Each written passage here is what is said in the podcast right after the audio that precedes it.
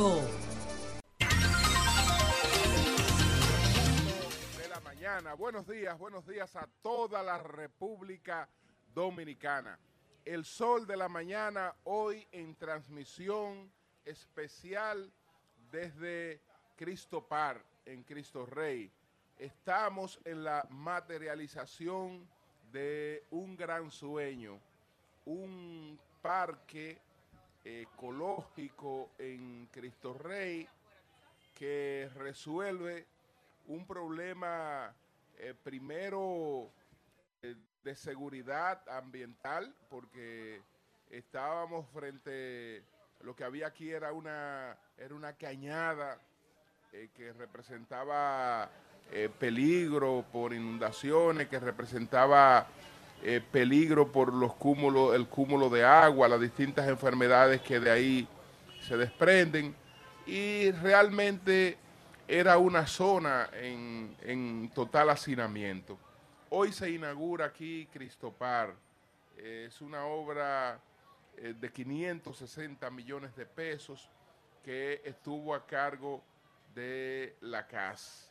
Hoy pues eh, compartiremos con ustedes todos los detalles de lo que eh, representará esta, esta obra que yo creo que ha sido uno de los beneficios más importantes que ha recibido Cristo Rey en mucho tiempo, porque estamos hablando de espacios eh, sanos para compartir con, con, la familia, en un sector donde la gente pues vive de manera muy estrecha, entonces eh, tener un espacio libre como este a disposición de las personas eh, será muy, muy interesante. Por eso el nombre de, de, de Cristopar, porque este eh, es el centro, el Central Park,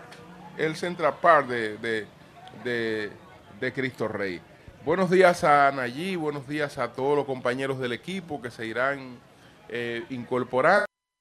Aquí estamos pues eh, para presenciar esta actividad que será encabezada por el señor presidente Luis, Luis Abinader.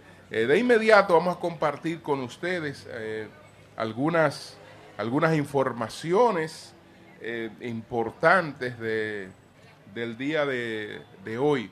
En primer lugar, permítanme hacerle llegar mis felicitaciones mi abrazo, eh, deseándole todo el éxito que merece, eh, pues a mi querido amigo, hermano, Dani Alcántara, eh, el presidente del medio, de el grupo ACD Media.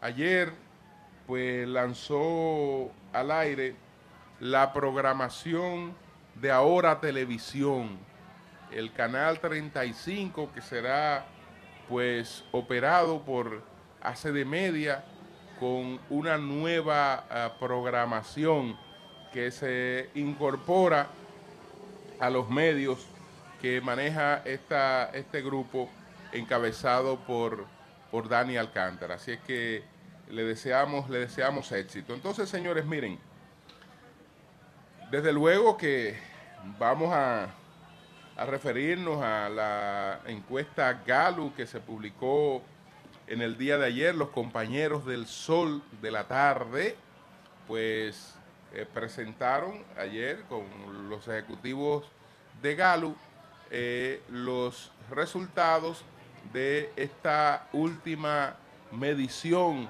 de Galu para RCC Media y compartiremos lo compartiremos con, con ustedes. Eh, así como compartiremos otras, otras informaciones, sí, lamentamos mucho, mucho la tragedia que se presentó eh, en el río Fula. Estamos hablando de posiblemente seis personas eh, muertas, porque tenemos tres eh, personas eh, identificadas ya tres cadáveres y hay otros desaparecidos. Y uno sabe que los desaparecidos en estas circunstancias, pues difícilmente eh, pues son, son ubicados posteriormente con, con vida. Parece que se produjo una avenida eh, repentina del río Fula, que es un espacio que eh, la gente usa para diversión, incluso se colocan y se permite que se coloquen en mesas eh, para la gente compartir, tomar trago, compartir comidas en el propio, en el propio río y de repente eh, parece que no le dieron mayor importancia a una crecida de, del río, creyendo que no era eh, tan peligrosa y eh, lo que ocurrió fue realmente fatal ayer en el, en el río en el río Fula. Lamentamos mucho eso que, que, se presentó pues allí. Por otra parte, ayer el presidente Abinader pues tomó medidas en relación con dos casos que eh, habían creado eh, ruidos, que habían creado escándalos. Uno de esos casos es el de la directora del Acuario Nacional.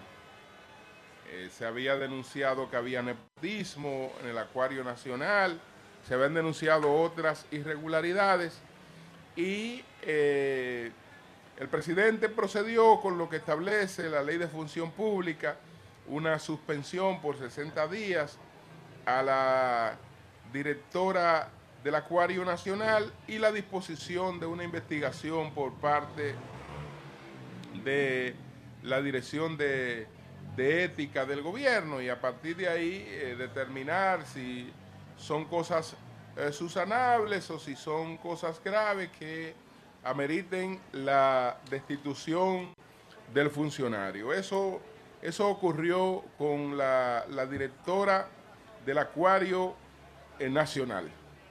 No tuvo la misma suerte, lo lamentamos que así fuera, el señor Porfirio Peralta, el director de Promipime.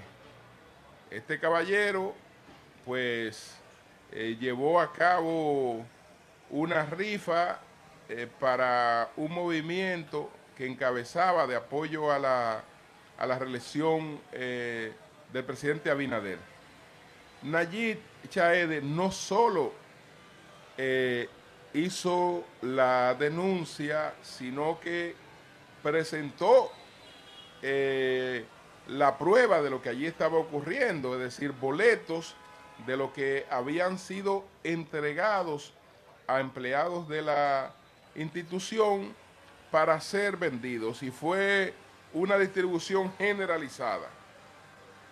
Entonces, eh, cuando se produjo esta, esta denuncia que eh, implicaba realmente eh, una violación a la ley de función pública que impide este tipo de, actividad, nosotros de inmediato quisimos comunicarnos con el director de Promipime, el señor Peralta, para ver cuál era la situación, si se trataba de algo que a veces gente que se pasa de contenta pues ejecuta en nombre de los, de los jefes, eh, si no es una cuestión generalizada o de lo que fuere, pero cuando él nos habló, él eh, pues eh, justificó lo que había ocurrido, que ciertamente él estaba haciendo esa actividad económica, que en el pasado él buscaba fondos entre gente del empresariado, pero que ahora no podía buscarlo entre gente del empresariado, sino que tenía que buscarlo entre eh, sus subalternos. Eso fue lo que, lo que, lo que explicó. Pero que ellos no estaban, que nadie estaba en la obligación de adquirir los boletos. Imagínense ustedes, en una institución pública donde el Departamento de Recursos Humanos te llama y te entrega un talonario de unos boletos y tú dices que no. Perfecto, tú sabes que tú puedes decir que no, pero inmediatamente tú vas ahí a una lista negra. Nadie quiere estar en lista negra y más, más aproximándose los días de las navidades. Usted quedar en desgracia, saber que está expuesto a una cancelación, porque de eso se trata. De eso se trata, es decir, sencillamente, señores, tal y como se lo dijimos a él cuando nos llamó y admitió lo que estaba ocurriendo, no podía hacerse nada más estúpido. Nada más estúpido. Es decir, tú pretender que una cosa como esa no tiene ninguna implicación. No, porque nadie está obligado. Es solamente el jefe el que está distribuyendo los boletos y el que manda a entregarte unos boletos. Eh, y tú dependes de él y tú no quieres los boletos. Tú no quieres los boletos. Ah, bueno, pues entonces tú no quieres los boletos, tú no estás con la relación del presidente. Tú no estás eh, con el gobierno. Y ya tú sabes que eh, ahí la situación se te pone difícil. Por suerte, inmediatamente reaccionó la directora de ética a la que le hicimos el llamado y advirtió que lo que se estaba llevando allí era una violación a la ley de función pública y que eso no debería ocurrir. Él eh, inmediatamente hizo la suspensión, pero parece que probablemente habían otras cosas. Probablemente habían otras cosas porque eh, tal vez se le pudo haber suspendido, pero en su caso, en su caso, eso, eso tenía otras implicaciones, señores. Porque ese caballero maneja una institución de miles de millones de pesos en recursos que coloca, que, eh, que, presta, que maneja. Y se supone que si no hay, si, si un individuo no entiende que una cosa como esa que estaba haciendo era incorrecta, él no está en capacidad de dirigir una institución, lamentablemente.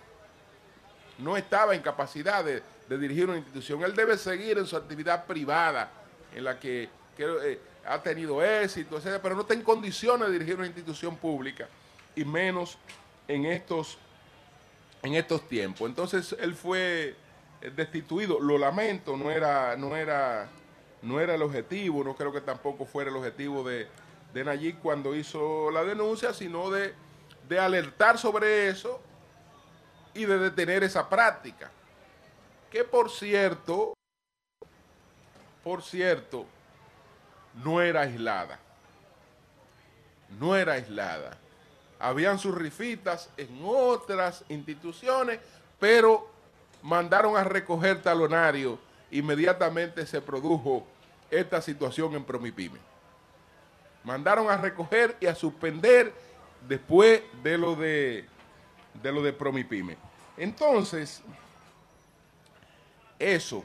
Eh, por otra parte, por otra parte, hay una medida que es una ley, es una ley que se ha aprobado en, en el Congreso para quitar provisionalmente los aranceles a la importación de azúcar.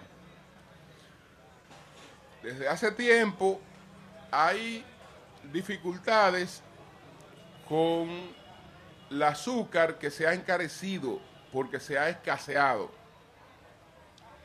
Y entonces el gobierno habló hace algún tiempo con los importadores de azúcar, les autorizó a traer azúcar con el compromiso de que se iba a producir una baja de los aranceles, que se iba a aprobar esta iniciativa.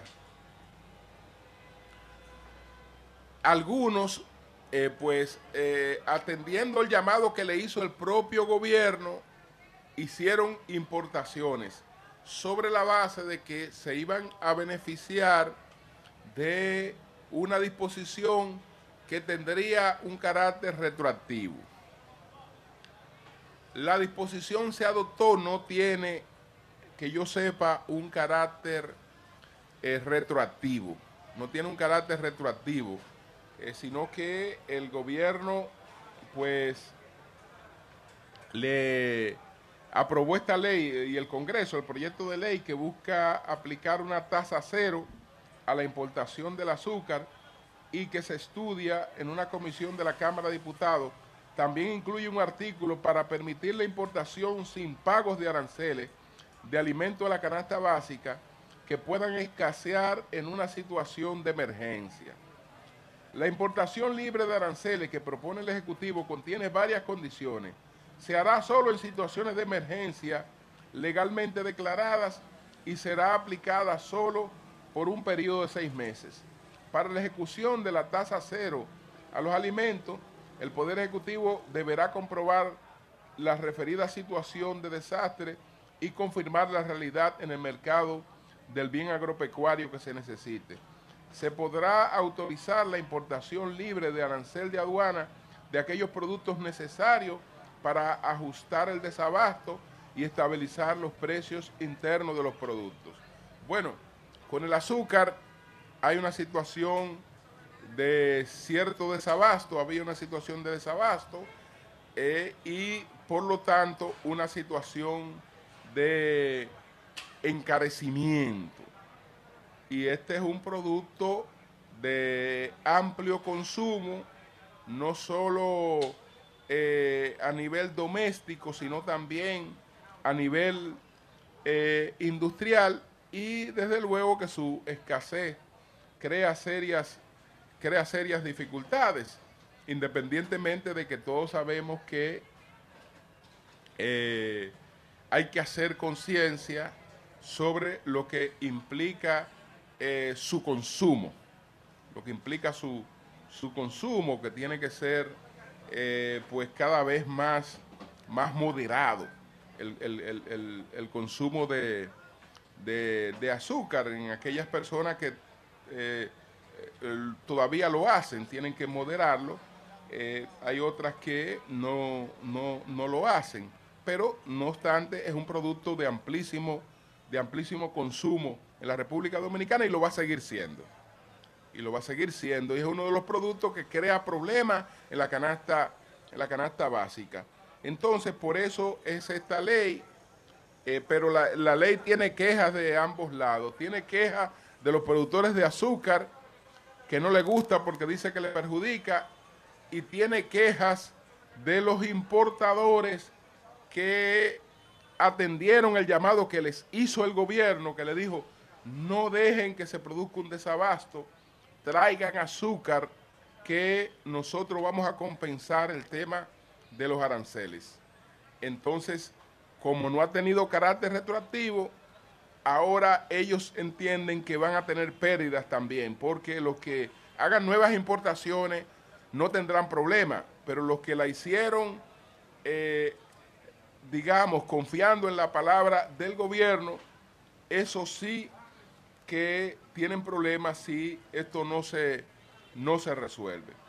Saludar finalmente, antes de presentar lo de Galo, eh, pues el cambio de la medida de coerción eh, para José Ramón Peralta, que ahora tendrá lo que ni siquiera debió haber tenido de principio, porque José Ramón Peralta, Julio Martínez Pozo, eh, el ciudadano que sea, puede ser objeto de una investigación. Pero es de una investigación que no necesariamente eh, conlleva este tipo de cosas, sobre todo cuando se hace sin tener eh, ninguna prueba, ningún fundamento, más que el testimonio de una persona que se beneficia de no perder su patrimonio y de no ser encarcelado con eh, dar declaraciones contra otra persona. Entonces, un testimonio de esa naturaleza, dado sin prueba, no puede realmente justificar una prisión anticipada de una persona. Y hoy ocurrió con José Ramón Peralta, pero todas las cosas van y vienen, van y vienen. Entonces, todos los que puedan estar en situaciones parecidas tienen que verse en el espejo de lo que ocurrió con José Ramón Peralta.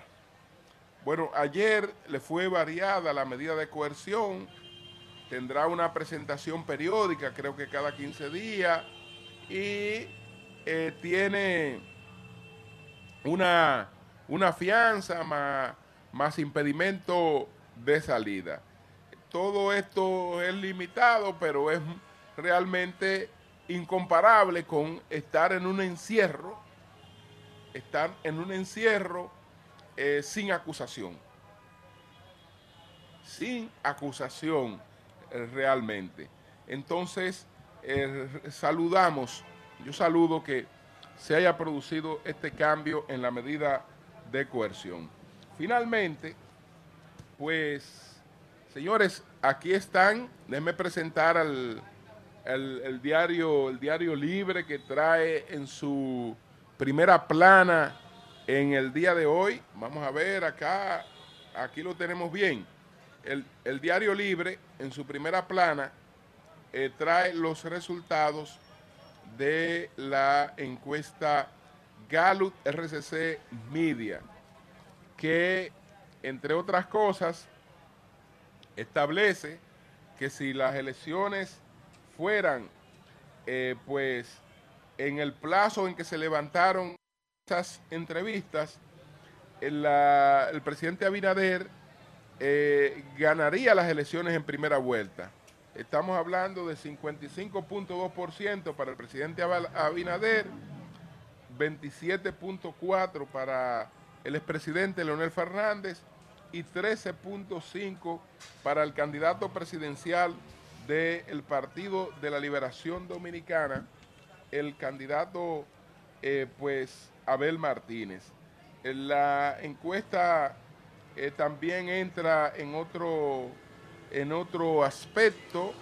El 68.4 de los encuestados cree que no habrá segunda vuelta. La aprobación del gobierno por igual coincide con... El 68.4 cree que no habrá segunda vuelta. Y el 64% pues eh, es la aprobación del gobierno, incluyendo los que manifiestan que no votarán al candidato del PRM y eh, pues la Junta Central Electoral tiene un 77% de aprobación entre los encuestados.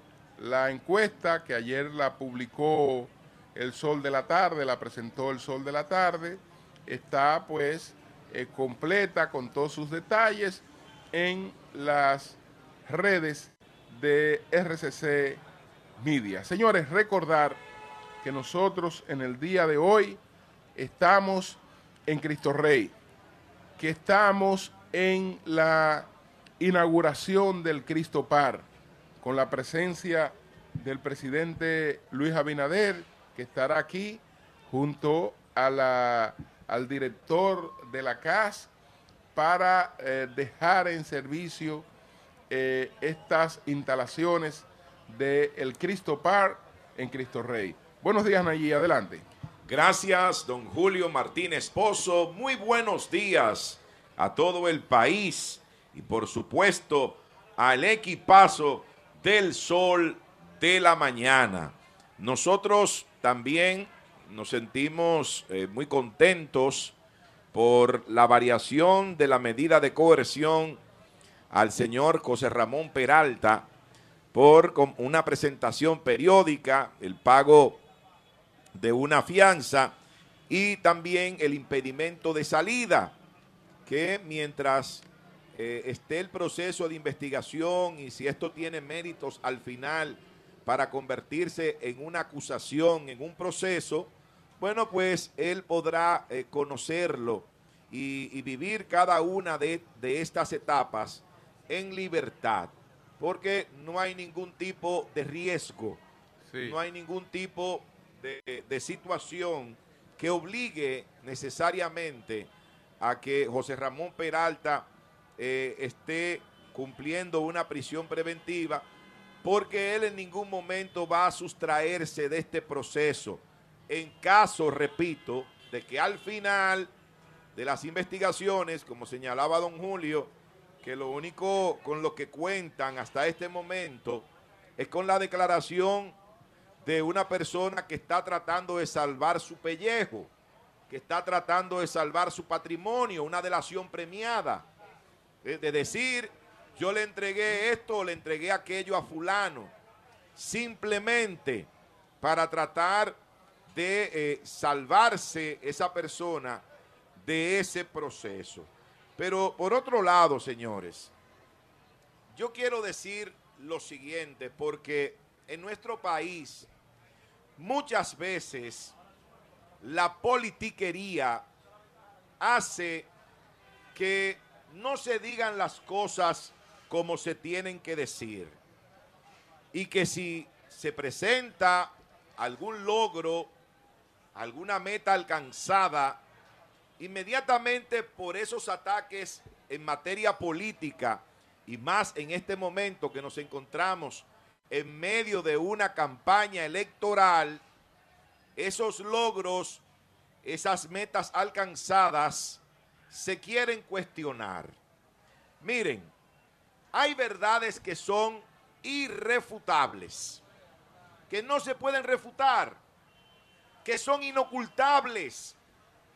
Y una de esas verdades irrefutables e inocultables es la recuperación que ha tenido el turismo en la República Dominicana luego de pasada la pandemia. Esas son cosas que nadie puede cuestionar. Usted puede decir que la comida está cara, sí, es verdad. Que hay problemas con la delincuencia, sí. Problemas con la salud, claro que sí. Ahora, no todo es malo. No todas las cosas están mal. Y creo que el sector turismo ha sido precisamente un punto luminoso, un punto luminoso en la gestión de gobierno del presidente Luis Abinader. Miren, el turismo de la República Dominicana ha recibido por lo menos dos premiaciones internacionales como destino turístico número uno en la recuperación de ese sector. La última, la última fue recibida hace apenas dos días en Londres, en la Feria de Turismo de Londres, en la WTM, que al igual que Fitur, tal vez menor medida, y de otras ferias que se realizan, es una de las más importantes a nivel internacional.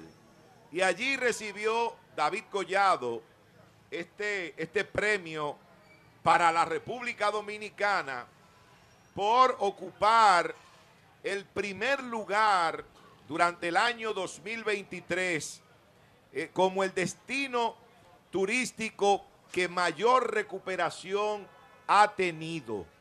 Así que por encima de países eh, como Francia, por encima de países como, como España, países que tienen una, una tradición eh, turística, bueno, de siglos, y que la República Dominicana en esta ocasión eh, le haya correspondido ocupar el primer lugar, yo creo que eso debe ser de satisfacción, no solamente para las autoridades de este país, sino para todos los dominicanos, porque el turismo es uno de los sectores económicos más importantes que tiene la República Dominicana. Es uno de los sectores que mayor cantidad de divisas genera en nuestra economía. Y qué bueno, qué bueno que esa recuperación haya ocurrido eh, de esta manera, porque tratar de ocultar esto, tratar de restarle méritos a esa gestión de David Collado ante el Ministerio de Turismo, eso no es más que un gran acto de mezquindad. Así es que yo lo veo. Lo que está bien está bien. Lo que está mal está mal. Entonces hay que, hay que separar una cosa de la otra, independientemente de que estemos en medio del fragor de una campaña electoral, que faltan apenas unos cuantos meses para las elecciones municipales y un poco más para las elecciones congresuales y, presidenciales de la República Dominicana. Pero miren este dato que quiero compartir con todos ustedes.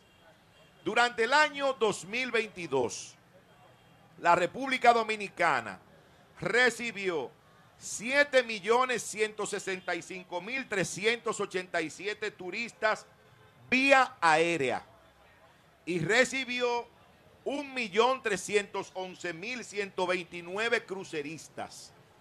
Cuando usted suma todo esto, esto tiene un total de casi 8.5 millones de turistas vía aérea y a través de los cruceros que visitaron la República Dominicana en el año 2022.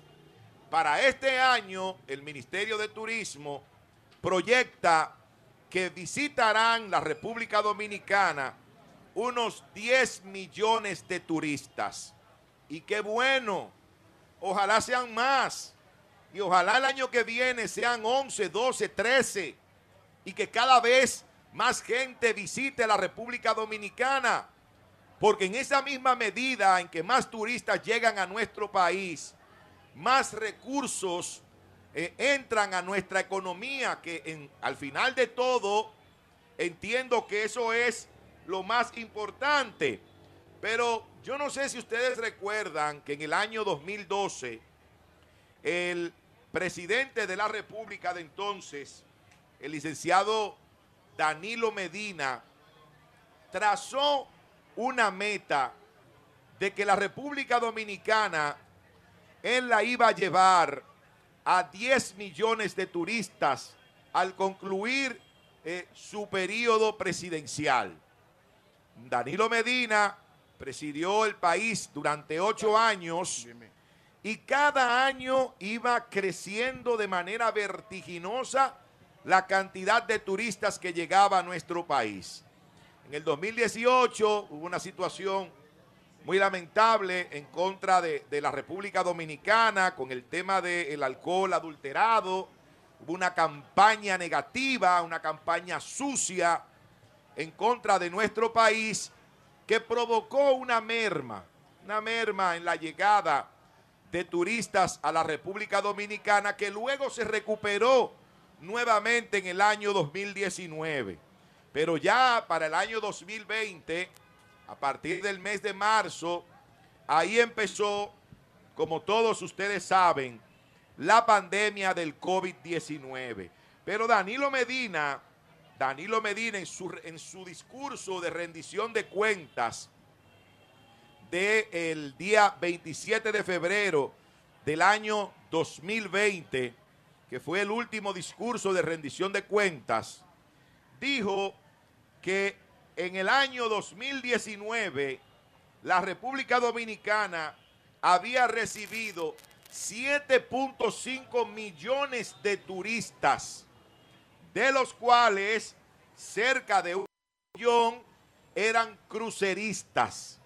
Es decir, que en ese, en ese total de turistas que presentó en ese discurso de rendición el presidente Medina, 7.5 millones en el discurso del año 2020, febrero 2020, ahí en esos 7.5 había casi un millón de turistas que vinieron en cruceros a la República Dominicana. Digo todo esto porque hay quienes quieren cuestionar, quieren quitarle méritos a los logros que ha tenido el país en materia turística en los últimos años, diciendo que no se pueden sumar peras con manzanas. Pero al final el turista que llega por vía aérea y el turista que llega a través de un crucero es una persona que visita la República Dominicana y que de alguna manera impacta de manera positiva en términos económicos a nuestro país. Así que hay que reconocer que no todo es negativo, que si hay un punto luminoso de los pocos que puede exhibir este gobierno, es precisamente el sector turismo. Así que para aquellos que entienden que no ha sido así, sería bueno revisar un poquito, ¿verdad? Esos números, las estadísticas de los organismos internacionales en materia de turismo, porque es innegable. David Collado ha hecho un gran trabajo en turismo y ahí están los resultados. Bien, señores, pues son ahora las 7.36 minutos y ya están con nosotros eh, tanto Eury Cabral como eh, Pedro Jiménez. Pero vamos a hacer ustedes una están, pausa. Ustedes están en mi territorio, maestro. Ustedes- yo le doy la bienvenida a esta zona. Sí, le estoy dando la bienvenida a todos. Estamos aquí en el La corazón segunda vez que tú vienes. de La Agustinita y Pueblo Nuevo. Yo nací de ese lado y me crié de este. Es la segunda vez que tú pasas por aquí.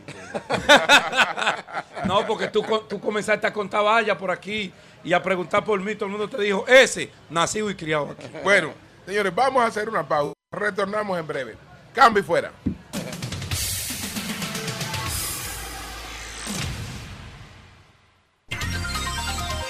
Bien, señores, el sol de la mañana desde Cristopar. Parece que este acto de inauguración del Central Park de Cristo Rey pues va a ser bendecido por una lluvia el día de hoy. Lluvia bendita. Parece ser así. Buenos días, Eury, adelante. Gracias al Dios Todopoderoso, Jesús, mi Señor, Salvador y Guía. Como siempre, inicio con la palabra de Dios. Hebreos 11.1. La fe es la garantía de lo que se espera, la certeza de lo que no se ve. Siempre la fe representa para nosotros a Jesús en el centro de todo. Y precisamente este, una de las cosas que más me agrada, que más me gusta de esta extraordinaria obra, que felicito a mi hermano eh, a Felito, al Felito Suberví, por esta extraordinaria y magnífica obra, que desde, desde que la planteó, desde que la vimos, sabíamos que iba a ser algo con una dimensión extraordinaria, que iba a impactar extraordinariamente este sector. Y yo le decía, se lo dije de manera, Estos sectores. o estos sectores. Cuando él me presentó la idea, desde el principio yo le dije que lo que más me gustaba, y reitero, es el nombre, Cristo Park, es decir, el parque de Cristo. Aunque es alrededor del nombre que viene Cristo, de, de alguna manera es también un llamado a la fe. Por eso dijo que la- digo que la fe la multiplica Jesús. Cristo que esté referente como referente para las personas es una de las cosas más importantes para la transformación de la vida de cada uno de nosotros. Así es que esta infraestructura extraordinaria, esto que es una obra, ya hablaremos, ¿verdad? Detalles de cada una de las cosas, pero usted llegar, usted verla, usted darse cuenta de la dimensión de lo que es, le impacta extraordinariamente. Y a mí, desde el principio, me, me impactó y me pareció sumamente adecuado y un mensaje interesante ponerle el nombre de Cristo Park. Porque cuando usted tiene a Cristo en su corazón, no le falta nada. Hay un tema que se llama Jesucristo basta, donde dice que no importa cualquier cosa que usted tenga, si tiene a Cristo ya lo tiene todo. Entonces Cristo Rey tiene su Cristo Par y todas las personas que viven por este lado tienen lo que necesitan cuando están en Cristo, así como cada uno de nosotros. Miren, ayer la, la, la Asociación Dominicana de Administradora de Fondos de Pensiones y la Superintendencia de Pensiones, la CIPEN, conmemoraron los 20 años del sistema dominicano de pensiones. Ustedes saben que las pensiones es un sistema que se inició a partir de crearse la ley de seguridad social, que ha tenido sus altas y sus bajas, pero que en sentido general ha estado desarrollando una serie de elementos importantes, garantizando unos fondos para los trabajadores, para las personas que están alrededor del sistema productivo y que puedan acumular una cantidad de recursos que lo da el empleador y el propio trabajador y que eso le garantice una pensión cuando ya no pueda seguir trabajando, que le dé garantías de vida, de calidad de vida. Pues ayer, en una actividad que hicieron celebrando esto, dieron o informaron de una serie de elementos y novedades que va a traer el sistema de pensiones ahora para beneficiar a cada uno de nosotros. En el evento se presentó lo que se llama pensiones por consumo, que es un plan para, para garantizar que usted puede, es un sistema que funciona muy bien en España ahora mismo, usted puede aportar forma, con todas las formas que hay de pago digitales, usted puede aumentar la cantidad de recursos que tiene la pensión. O sea, si yo tengo mi pensión, a mí me lo descuentan, ¿verdad? Por el trabajo o por lo como empleador o como aporto como empleado. Si yo quiero aumentar eso de mi capitalización, lo que hago es que aporto, pago, ingreso una serie de pagos especiales, dicen ellos, ¿verdad? A través de, a mí, puedo pagar para mí o para otra persona. O sea, si alguien me quiere ayudar, si yo quiero ayudar a un familiar, a otro empleado, yo puedo hacer pagos a través de los pagos físicos y electrónicos utilizados de la banca, incluso en línea. No hay ni siquiera que ir de manera personal o a través de tarjetas de crédito o a través de puntos acumulados en bienes y servicios Cuando usted tiene, usted sabe que a veces, por ejemplo, en el caso de los bancos, usted tiene tarjetas que le acumulan puntos, usted puede esos puntos convertirlo, pasarlo al sistema de seguridad social y aumentar todo esto. Yo creo que esta novedad que hace el sistema de pensiones es sumamente importante. En este, la presidenta de la Asociación de Administradores de Fondos de Pensiones, Kissy Vázquez, dijo que en los 20 años que tiene el sistema de pensiones, todo eso ha sido muy favorable. Más de 4 mil afiliados y familiares han recibido beneficios de este sistema de pensiones que también, lógicamente, ha impactado la economía. Esos fondos están siendo usados, y lo decía ayer Kirsis, que esos fondos de pensiones son también, tanto en República Dominicana como en el mundo, sirven para inversiones productivas que multipliquen los intereses de lo que tenemos fondos de pensiones y por tanto la cantidad de dinero que tenemos multiplica ese dinero que nosotros tenemos ganando intereses. Entonces, en los últimos años, la inversión de fondos de pensiones se ha diversificado con los fideicomisos, con inversiones especiales en sectores como el turismo. El turismo está creciendo extraordinariamente. Muchos fondos de pensiones han sido ahí, lo que quiere decir que los beneficios que está teniendo el turismo también han sido para los fondos de pensiones, por lo cual para nosotros, los que estamos en esos sistemas, en energía, que también en varios países del mundo los fondos de pensiones están en energía, porque es un área donde siempre hay beneficios porque tiene una demanda extraordinaria y va creciendo de manera permanente. Así como en Angurindustria y en Zona Franca, y dice Kirsis que en los actuales momentos los fondos de pensiones representan en esa inversión alrededor de un 12% de su monto. Es decir, una gran cantidad de recursos han sido destinados a estas áreas y por vía de consecuencia han beneficiado a todos los que están en este sistema de fondos de pensiones. Sigmund Freud, que es el titular de la dirección de la Alianza Público-Privada, también habló de que varios de los proyectos que se están haciendo ahora en esa asociación público-privada incluye usar parte como inversión parte de estos fondos de pensiones. Y habló, habló de que, por ejemplo, la autopista del Ámbar y Pedernales han tenido parte de ese financiamiento con el área, con los fondos de pensiones. Yo creo lo mismo que habló, tanto en el mercado de valores, ustedes saben que hay un sistema de mercado de valores ahora donde usted invierte y obtiene una gran cantidad de beneficios en empresas, comprando acciones. También ahí el superintendente de valores habló que los fondos de pensiones están también trabajando en esa área. Y finalmente, el presidente de la Asociación Dominicana de Industria Eléctrica ratificó lo que dijo Kirsis de que en el área eléctrica en los últimos 20 años ha habido una gran inversión de parte de fondos de pensiones. ¿Qué significa esto en términos concretos? Que los fondos de pensiones están más consolidados, ese dinero que está ahí tiene garantía. La ley desde el principio, yo recuerdo muy bien cuando se aprobó la ley, que decía que debían ser destinados estos fondos, que el presidente incluso Leonel Fernández trató en algunos momentos, pero todavía no se entendía bien, habían inquietudes de que pudiera pasar, había pasado en otros momentos situaciones difíciles con, con fondos de pensiones de algunas empresas, pero esto tiene otra característica, otro nivel, y creo que está consolidado cada vez más este sistema de pensiones nuestro, y estos fondos que tenemos ahí que cada día se están consolidando y multiplicando en estas áreas de inversión, debe seguirse en esa orientación con esta nueva orientación que dan ellos para usted poder aumentar de manera particular los fondos que tiene o ayudar a otra persona en torno a eso, es una novedad que ha dado éxito en otros lados y que de seguro también va a tener éxito en la República Dominicana. Son las 7:48 minutos. El sol de la mañana desde Cristo Par en Cristo Rey. Este parque que hoy queda a disposición de todo el público de estos sectores.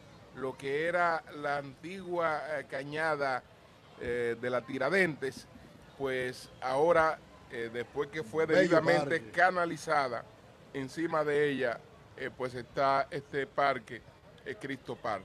Buenos días, Pedro, adelante.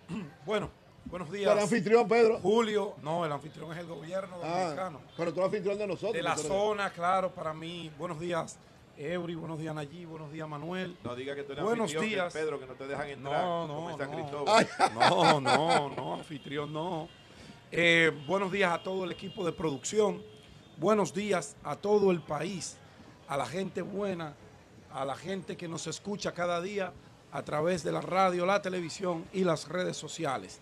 Este es el sol de la mañana, hoy en una transmisión especial eh, desde el corazón de Cristo Rey.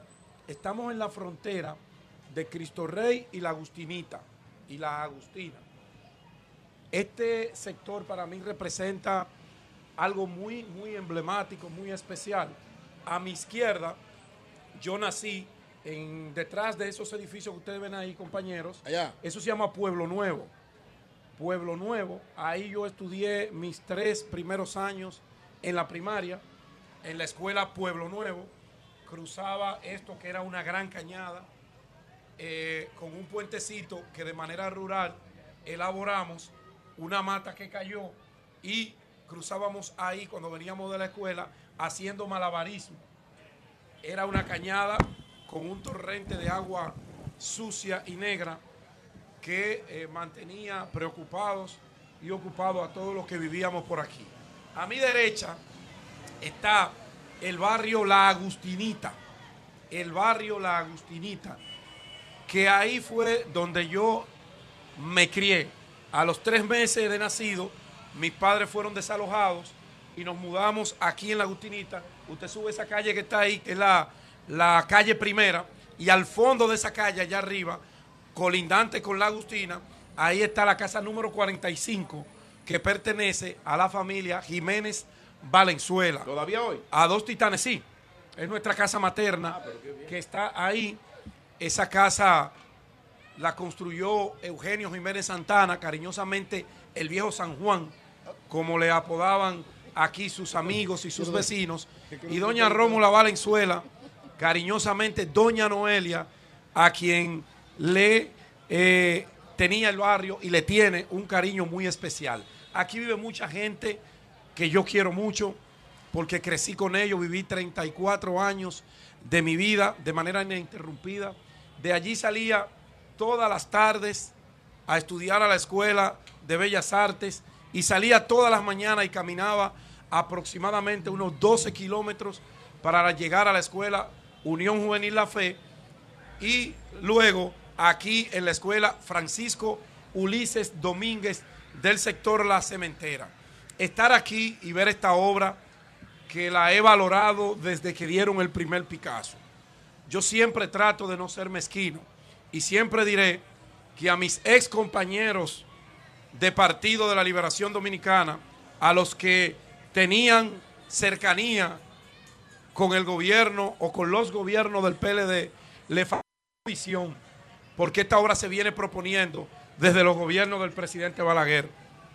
José Jiménez, mi hermano, que fue el propulsor de la construcción de esa escuela que está ahí, Escuela Milagrosa, de la Escuela Club Juventud en Desarrollo que está aquí, a través del Club Juventud en Desarrollo, luchó hasta consiguieron ingenieros que diseñaron esta obra para hacerla, pero a los gobiernos del PLD no le importó esta obra. Yo felicito, porque voy a hacer como hizo allí, no puedo ser mezquino, a la visión de Fellito Suberví que le propuso al presidente Abinader esta obra porque esto va a cambiar radicalmente la calidad de vida de toda esta gente humilde, de toda esta gente pobre, luchadora y trabajadora que se merecían tener un espacio para el descanso, para el esparcimiento y para la práctica de deportes como el tenis, deportes como el baloncesto y para hacer también la práctica de caminatas para mantener y sobre- la salud Y en buen estado. Y sobre todo, Pedro, la eliminación de este foco de De contaminación. contaminación, claro. que era- Claro. Que era esta cañada. No, Claro. Y además el efecto de contaminación visual. Visual. O sea, las dos cosas. Esto contaminación- era convertir al pobre en más pobre. Ah, Exactamente. Lo que había aquí ahora esto cambia. Es la extraordinario. gente se siente con dignidad. Los que viven por la aquí, pues cuando usted vive ahí arriba, en medio de ese pulmón de miseria que está aquí cerca, en el barrio Puerto Rico, en la misma Agustinita, usted tiene un espacio para salir del caliente que da el, el sol cuando golpea una hoja de zinc y venir aquí con su familia a distraerse, a practicar un deporte, a divertirse. Enhorabuena Enhorabuena para esta magnífica obra de 1.5 kilómetros que va a repercutir en la calidad de vida de la gente de estos empobrecidos sectores. Me siento orgulloso de estar aquí, de verdad. Bueno, ayer hubo una pequeña situación que gracias a eh, la preparación, gracias a el modo eh, y el equipamiento que tiene el ejército dominicano, un grupo de guachimanes privados que eran los que, eh, que son los que están cuidando la obra del canal de la vigía, porque eso no son ni policías haitianos, ni son miembros del ejército haitiano, porque no existe, no lo tienen, eso se destruyó son guachimanes que fueron contratados por la empresa privada que está construyendo de manera irregular ese canal de la vigía. Y que las bandas haitianas y grupos empresariales haitianos, enemigos de Haití, enemigos de la República Dominicana, motivaron esas protestas que si no se maneja el ejército con la profesionalidad que lo hizo, pudiéramos hoy estar ante un baño de sangre, pero el ejército dominicano con sus equipos, con sus hombres, con sus recursos humanos, estaba ahí y evitó esa decisión de venir a vulnerar la soberanía nacional y a desafiar a los uniformados que cuidan la patria dominicana, que cuidan nuestra soberanía. Ahora, ¿qué ocupa el gobierno dominicano? No es solamente salir a decir a través de una nota de prensa que rechazamos ese acto casi vandálico que se produjo allí. No, aquí se debe hacer una nota diplomática y enviarla a la OEA, enviarla a la ONU y a los organismos internacionales de reproche y al propio gobierno haitiano con todas sus debilidades, pero eso es lo que aplica, rechazando contundentemente esa acción que se produjo allí. Porque nosotros tenemos que ir documentando cada acción. Nosotros no podemos simplemente quedarnos en la simple nota periodística. No, hay que utilizar los canales diplomáticos para evitar que nuestros pares haitianos vayan y utilicen y se victimicen ante los organismos internacionales y que agarren a un embajador dominicano que al parecer es enemigo de la República Dominicana para que sigan con la campaña de descrédito hacia nosotros como dominicanos. La nota diplomática debe salir hoy en reproche a esa acción, a esa provocación que ocurrió en el día de ayer. Y finalmente, finalmente, con mucha pena, con mucha tristeza, debo hacerme algunas preguntas de lo que está ocurriendo con algunos funcionarios jóvenes que han ido a servir al gobierno del presidente Abinader. Uno se sorprende con la manera irresponsable, inexperta, siendo cándidos, que se han manejado con la administración de las decisiones, sobre todo en lo que tiene que ver con las compras y las contrataciones en algunas instituciones públicas. Yo decía ayer que iniciaba la semana laboral con tres escándalos para un gobierno. Uno, que lo quitaron ayer por torpe, por incapaz, sí, por estúpido, porque lo que él hizo fue una estupidez. No merecía una cancelación directa, pero sé que el presidente lo quitó por estúpido.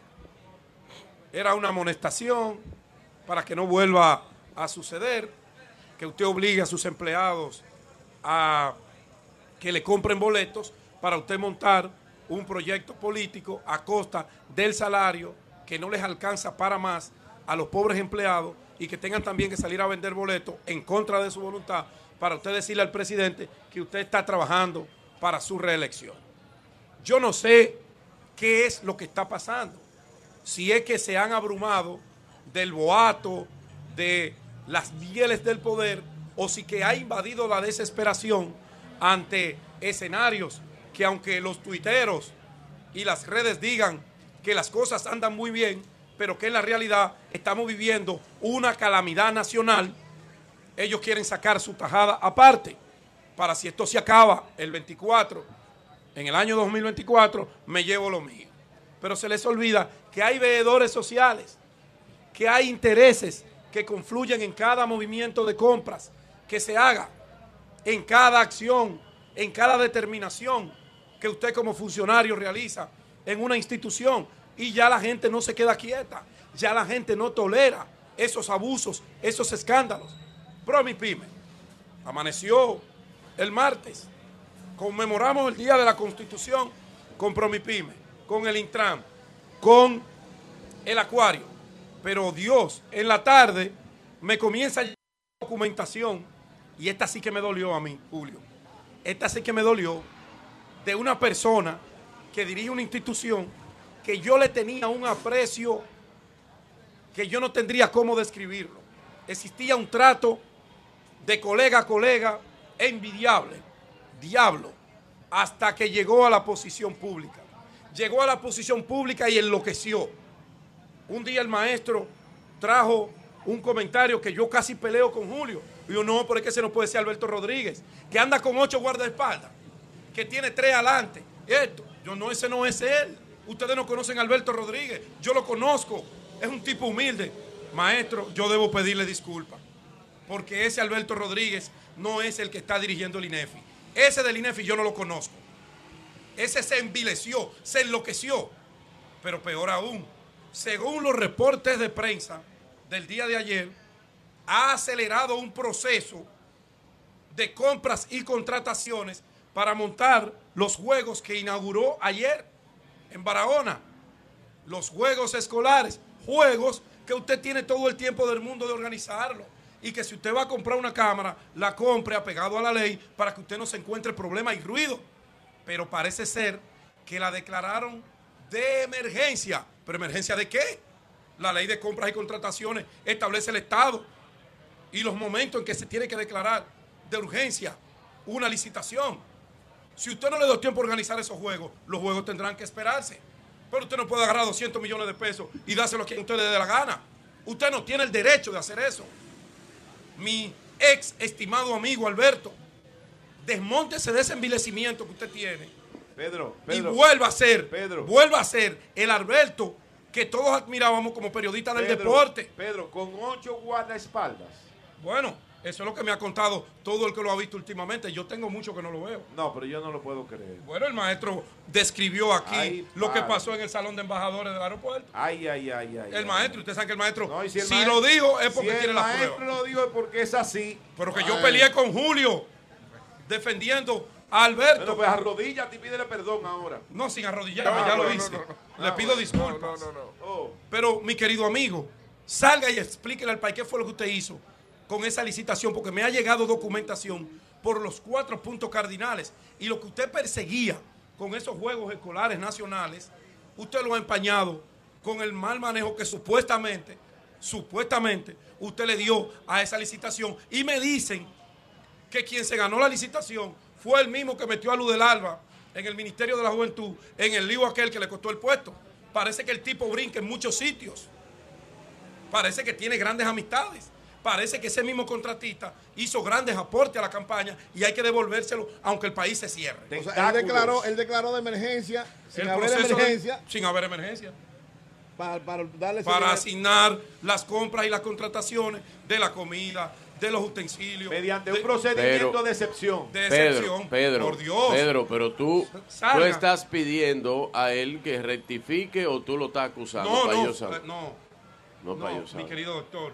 Y qué bueno que usted hace esa aclaración. Recuerde que acabo de decir, supuestamente Muchas gracias. usted Eso es. hizo. Yo no estoy acusando. Claro. Yo estoy yo Bueno. estoy haciendo referencia Claro. a lo que dicen los medios y Va- algunas vamos a pruebas hacerle un Claro. llamado a Claro, Alberto. claro, vamos a hacerle un Yo llamado espero que Alberto. Alberto Que nos Rodríguez llame, que nos llame. hoy Vamos llame. Vamos a hacerle un llamado a Alberto. y aclare que- eso, ojalá, ojalá, Alberto, llámame. ojalá, y, Sí. y lo que están escribiendo los periódicos sea un bulo, ojalá, de verdad, porque a mí me apena ver a un tipo joven, coño, que salga desacreditado de esa vaina, como me dio pena ayer ver a Hugo Vera llorando, como me dio pena esa destitución de ese señor de Promipyme, como me va a dar pena porque esa la van a destituir, la del acuario, ¿cómo que se llama?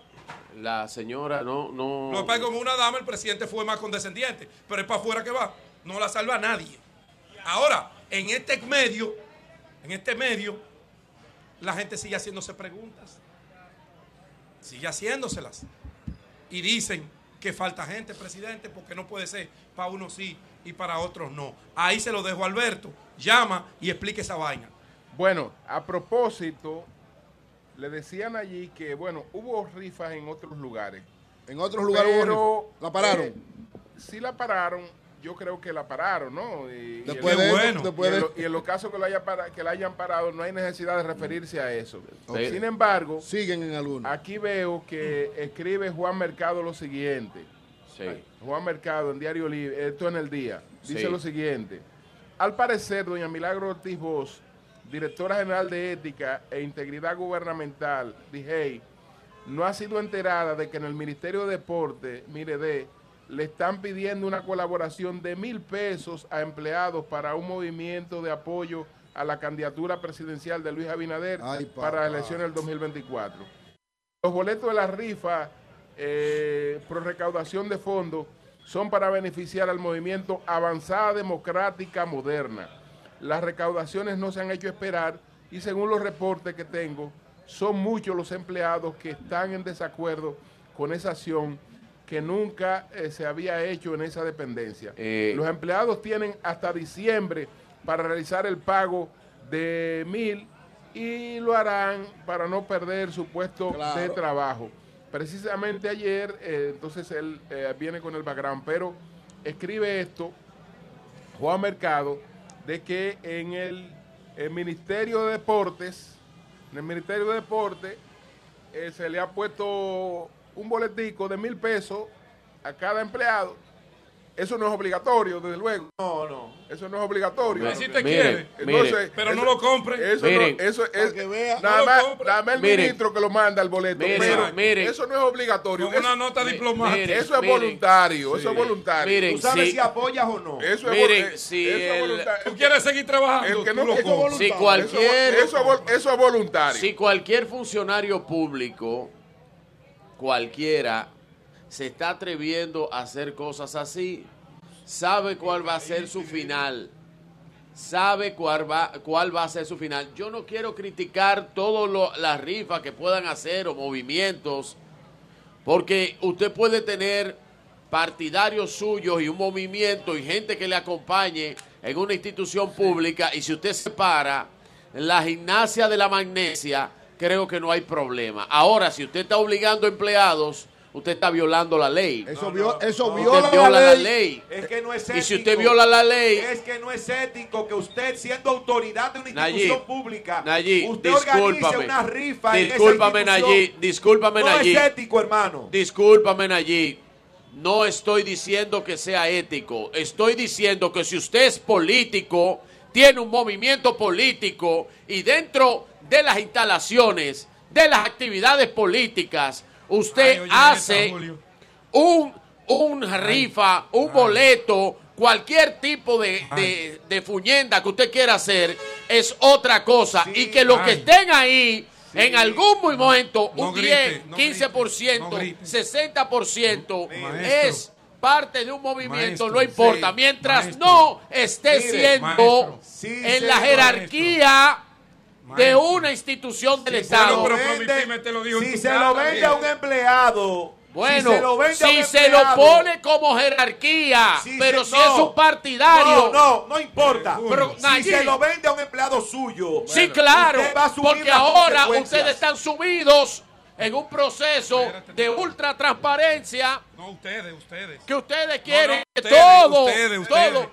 Ustedes fue que pusieron esto. Bueno, yo creo que Ustedes fue que establecieron que No todo sé, el que no hacía algo oigo. malo era ladrón. Entonces, les Sí. toca. Volvimos, Oiga esto, maestro, oiga esto. Adelante, adelante. Hay funcionarios. Hagamos una pausa. Hay Un funcionarios. proceso de Hay funcionarios. de todo, Pero perdón, le Sí, escuchamos. de todo. Hasta sus gritos escuchamos. Oh, por favor, Hay funcionarios. aquellos santos Pero no boicotee. caídos del cielo No boicotee. que se robaron el país Sigue. Adelante. y otras cosas Y más. otros nuevos que Y se lo quieren robar cosas- con y todo. otras cosas más Bien. Adelante, adelante. y otras adelante. cosas más Hay funcionarios que en vez de rifa están haciendo cenas benéficas entre sus empleados, como una reciente que hizo la señora directora del programa Recupérate, así que se llama. No, no, no. No, pero que la cena benéfica hermano, no son. oye, oye, La cena oye, benéfica hermano. no son un empleado, no. No, hermano, hermano, empleados- hermano, oiga, oiga bien. No, también dicen que fueron con los empleados. Hermano, No, porque el empleado no tiene cena. Me dicen.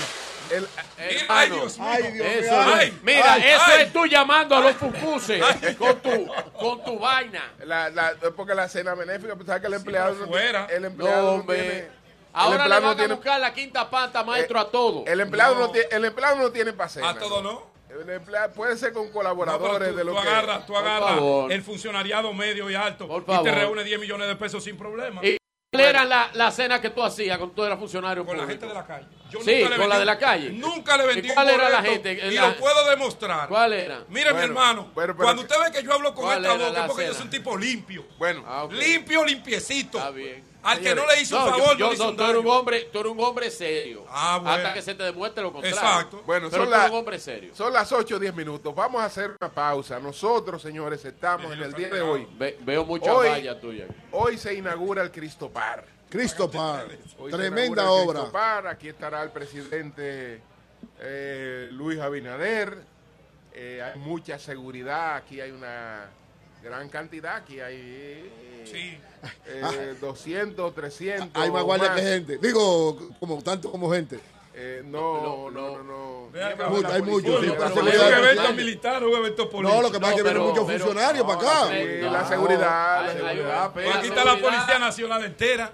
No, bueno, y el parte, ejército. Tú sabes que me gustó, No, no, el ejército está en la frontera. Perdón, cuando llegué, perdón, me No, gustó, no. me gustó la actitud de los oficiales. Cuando yo llegué, él con mucho, los oficiales que están ahí, Mucho respeto. eh, con mucho respeto y con mucho cuidado, me dijeron, por favor, quisiéramos Revisar. revisarle. Usted Sí, sabe claro. que esto es- me dio una explicación. Eso es parte del protocolo. y de Claro, no, no, no. bien, Ustedes están claro. cumpliendo con su trabajo, Claro claro. que sí. Eh, muy bien. Los Ah. felicito a los oficiales que están aquí. Claro que sí, A- claro que Ahora, sí. ustedes se han fijado que aquí, alrededor del parque, hay muchas vallas del parque. Sobre todo de Pedro. y de cosas, Sobre todo de Pedro. de Pedro hay una cuanta. Esta pe- es mi zona.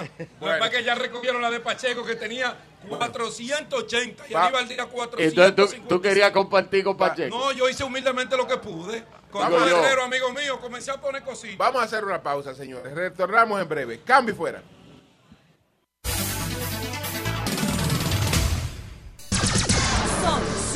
106.5. Señores, continuamos con el sol de la mañana desde el Cristo Par en Cristo Rey. Aquí que será inaugurado en el día de hoy por la CAS con la presencia del señor presidente Luis Abinader. Ya están con nosotros José La Luz, Virgilio Félix y Manuel Cruz que llegó hace un ratito. Buenos días Manuel, adelante. Buenos días, don Julio. Buenos días a todo el equipo. Buenos días también a toda la gente, ¿verdad?, que nos acompaña aquí en este importante evento. Primero, saludar y valorar esta importante obra que en el día de hoy se estará inaugurando para esta zona de Cristo Rey y zonas aledañas, ¿verdad?, donde 350 mil personas serán beneficiadas de esta importantísima obra que va a cambiar la vida de estos ciudadanos. Estamos hablando de sectores como la fe, Torrey, Barrio Obrero, La Agustinita, eh, La Puya de Arroyo Hondo y otras zonas, ¿verdad? Aquí en esta importante obra que es un anfiteatro, La cementera. dos canchas, La Nagotier. ¿eh? Dos canchas, una cancha de soccer, un anfiteatro, 250 parqueos, ¿verdad? Para toda la gente que quiera venir, una ciclovía, en fin, diferentes eh, actividades y amenidades que tienen aquí para que toda la gente de esta zona se pueda beneficiar. Y además, como señalaban mis compañeros, lo más importante que se ha hecho aquí es limpiar este foco de contaminación que ponía en peligro la vida de las personas. Así que valorar, repito, y felicitar a las autoridades por esta importante obra que apoyo en todas sus partes, eh, esta y otras obras de esta naturaleza, porque también la CAS está saneando, al igual que esta, 42 kilómetros de cañada en todo el país. Miren, por otro lado, señores, quiero compartir con ustedes lo siguiente. Manuel, ¿cuál será el año de, de, de Fellito Subelví? ¿Cuál será el año? ¿El año de qué? ¿El año de qué? ¿El año de qué? Bueno, ¿De el, candidato presidencial? ¿De- qué? ¿De candidato presidencial? el 28 está, es de David, pero está entre David y Carolina. ¿Cómo? Bueno, el 32 entonces es de Wellington y, de, y, y de los Fellito. años, y los Y de años Yayo. se compraron. Y de Yayo, exacto. Wellington, Fellito y Yayo.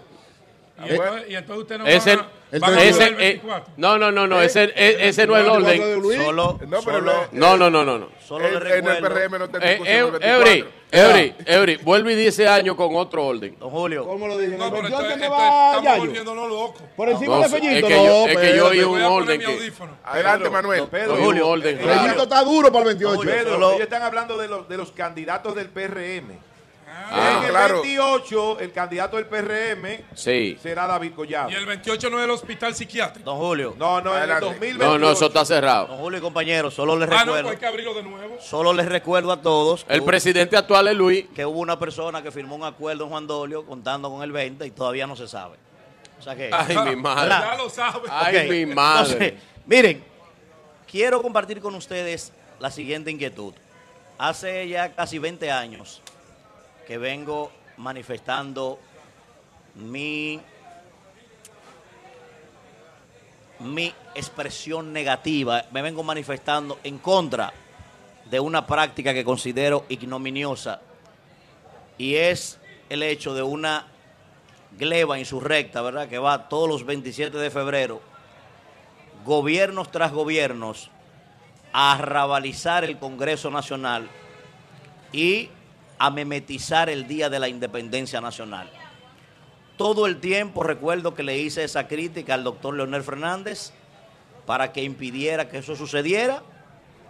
Después manifesté esa misma crítica al licenciado Danilo Medina y también he expresado esa crítica al presidente Luis Abinader para que eso se suspenda, porque además todo el mundo sabe con cuáles recursos esa práctica se realiza.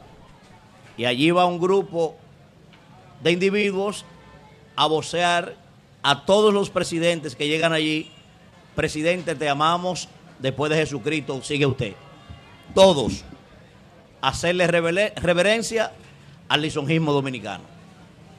Pues resulta, señores, que en los últimos tiempos, un señor que inclusive me sorprende, porque tiene formación, un individuo decente, y tengo muy buena referencia de él, hablo del presidente de la Comisión de Efemérides Patria. Recuerdo que don Julio hacía una crítica al presidente del Tribunal Constitucional porque evidentemente utilizó el escenario de la conmemoración a la Constitución para exteriorizar un discurso que nada tenía que ver con la celebración de ese día. Pues resulta que este señor se ha dado la tarea de tomar actos solemnes, eh, conmemorativos a nuestros héroes y heroínas, y en este caso al Día de la Constitución, para empezar a dispensar loas a favor del presidente de la República, que es un derecho que le asiste, claro que sí, pero, pero que eso le quita prestigio, le quita solemnidad a estos actos y que además y que además no es la naturaleza del acto que se está desarrollando. Pero en esta ocasión no solo estuvo exteriorizando y dispensando loas, sino que además también estuvo promoviendo la reelección del presidente de la República. Y yo le quiero decir aquí de manera muy respetuosa al señor Juan Pablo Uribe, primero que esa práctica debe dejarla. Usted no puede tomar un acto solemne que nada tiene que ver con una campaña electoral para usted ir a estar de lisonjero. Usted no debe tomar un acto solemne como esto para usted ir a estar de salamero. Eso es un irrespeto suyo a la dominicanidad y es un irrespeto suyo además. Es un irrespeto suyo además a la solemnidad de las personas inclusive que están allí. ¿Por qué? Primero, usted no le aporta nada al presidente de la República con eso. Porque yo estoy seguro que cuando una persona se levanta de su cama y se encuentra con un recibo de la luz que le ha subido de manera inmisericordia y lo primero que ve es un videíto suyo diciendo que el presidente de la República es un restaurador, usted lo que hace es que genera con eso ¿eh? un acto de displicencia. Usted lo que hace que genera con eso es que la gente le tenga animadversión. Pero además, usted no debe olvidar, Juan Pablo, que ese acto y el micrófono por el que usted hablaba y las cámaras que ahí están puestas y todo eso, todo eso se está montando con recursos públicos. Usted no tiene necesidad de eso. Si usted quiere ayudar al presidente de la República, como debe ayudarlo, usted lo que tiene es que formar un movimiento de intelectuales. Usted tiene que formar un movimiento de historiadores y que cada uno de ellos se fije una meta para salir a buscarle voto al presidente. Ese es el papel que usted debe de hacer.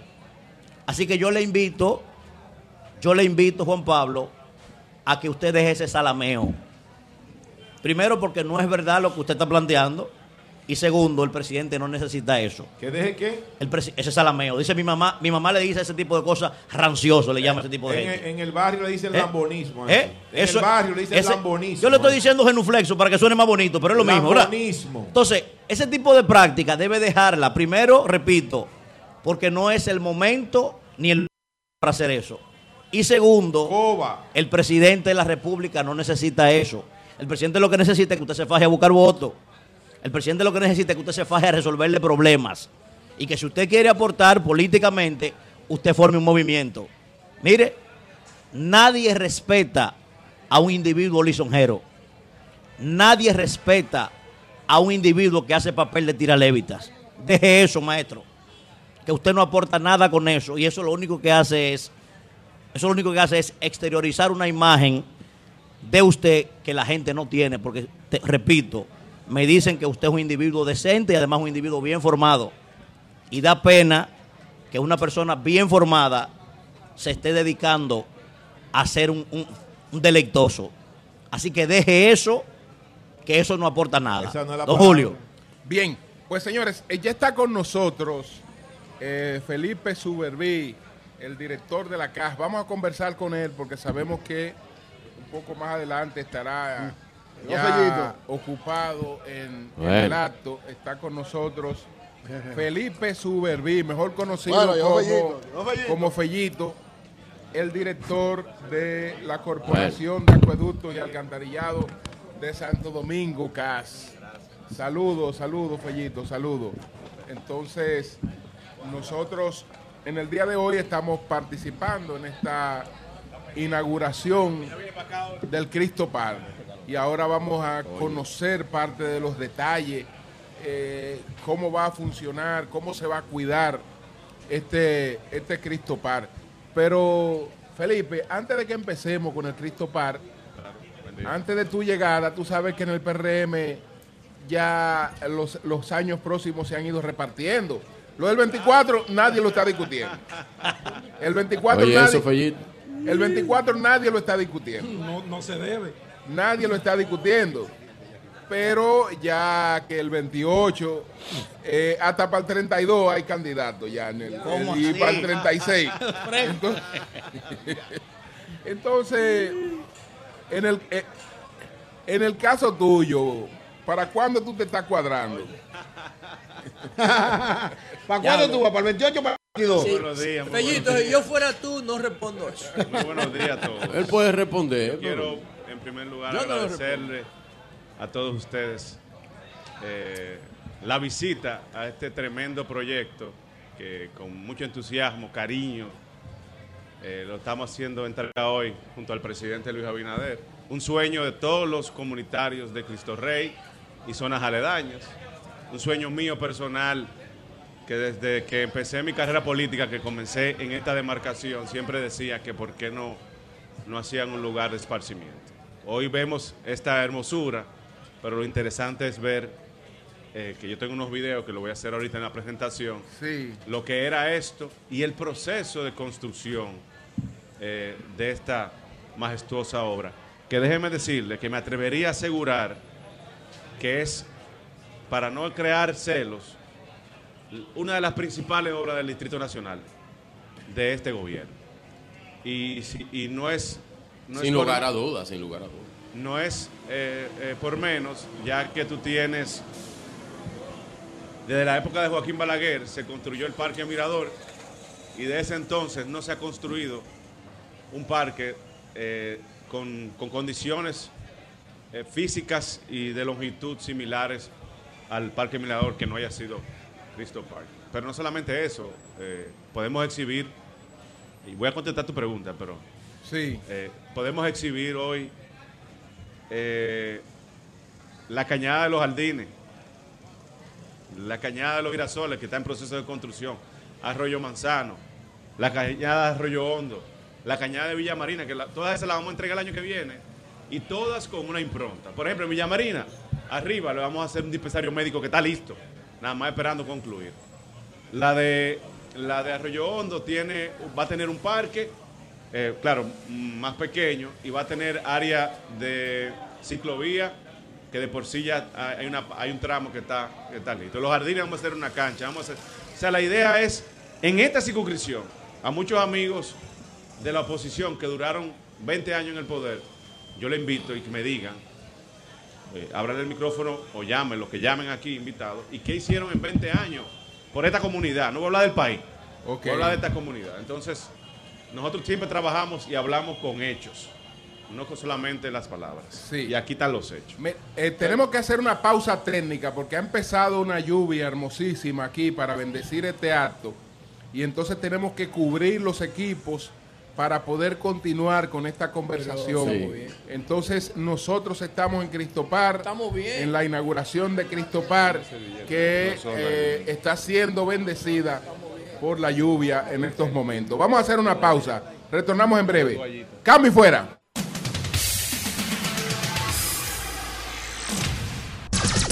Son 106.5. Las 8.57 minutos. El sol de la mañana hoy desde el Cristo Par en Cristo Rey. Este parque que queda inaugurado en el día de hoy.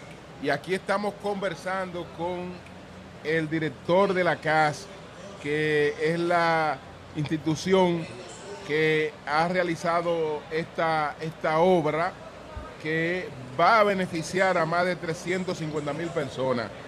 Como está con nosotros el director de la CAS, vamos a continuar conversando con él como lo estábamos antes de la interrupción por la lluvia que está bendiciendo esta, esta inauguración. Entonces, eh, Felipe, bueno, un, un saludo para el ingeniero Carlos Salcedo. Sí, señor. Un saludo para el ingeniero Carlos Salcedo, Siempre eficiente. que está por aquí. Luis, Entonces, vamos a explicar ahora eh, en qué consiste el Cristo Park. Bien, Julio, como decía ahorita, muchas gracias. Eh, saludo extensivo a todos los amigos aquí de, del Sol y los Me encanta verte ahora más cerca de Pedro Jiménez. Pegadito, tu llave, aliado, aquí aliado, Son de los dos. aquí. Pedro- lo tengo controladito. tu aliado. Ya, ya, ya, eso es endosándole el apoyo a Pedro. ¡Ay! ¡Ay! ¡Ay! Está bien eso. Hermano, para cariño, hay cariño. Nada más con toda la valla que tiene. Entre las mejores familias siempre hay está su, ganando. Sí, su intercambio de ideas. hermanos, son Claro, hermanos, claro, claro. ¿Qué que- es esto? Sin no resentimiento. Fellito, ¿qué no, es. Centropar? Bueno, miren, eh, eh, es bueno aclararle a la, a la gente, porque mucha gente hace siempre, eh, hace el cuestionamiento de que por qué en inglés. Entonces, yo le digo a la gente que los que no saben, aquí hay un sector en, en Cristo Rey que se llama el Bronx. Bronx, igual que Entonces, Nueva Nueva York tiene el Bronx. ay, hay uno. Sí, claro.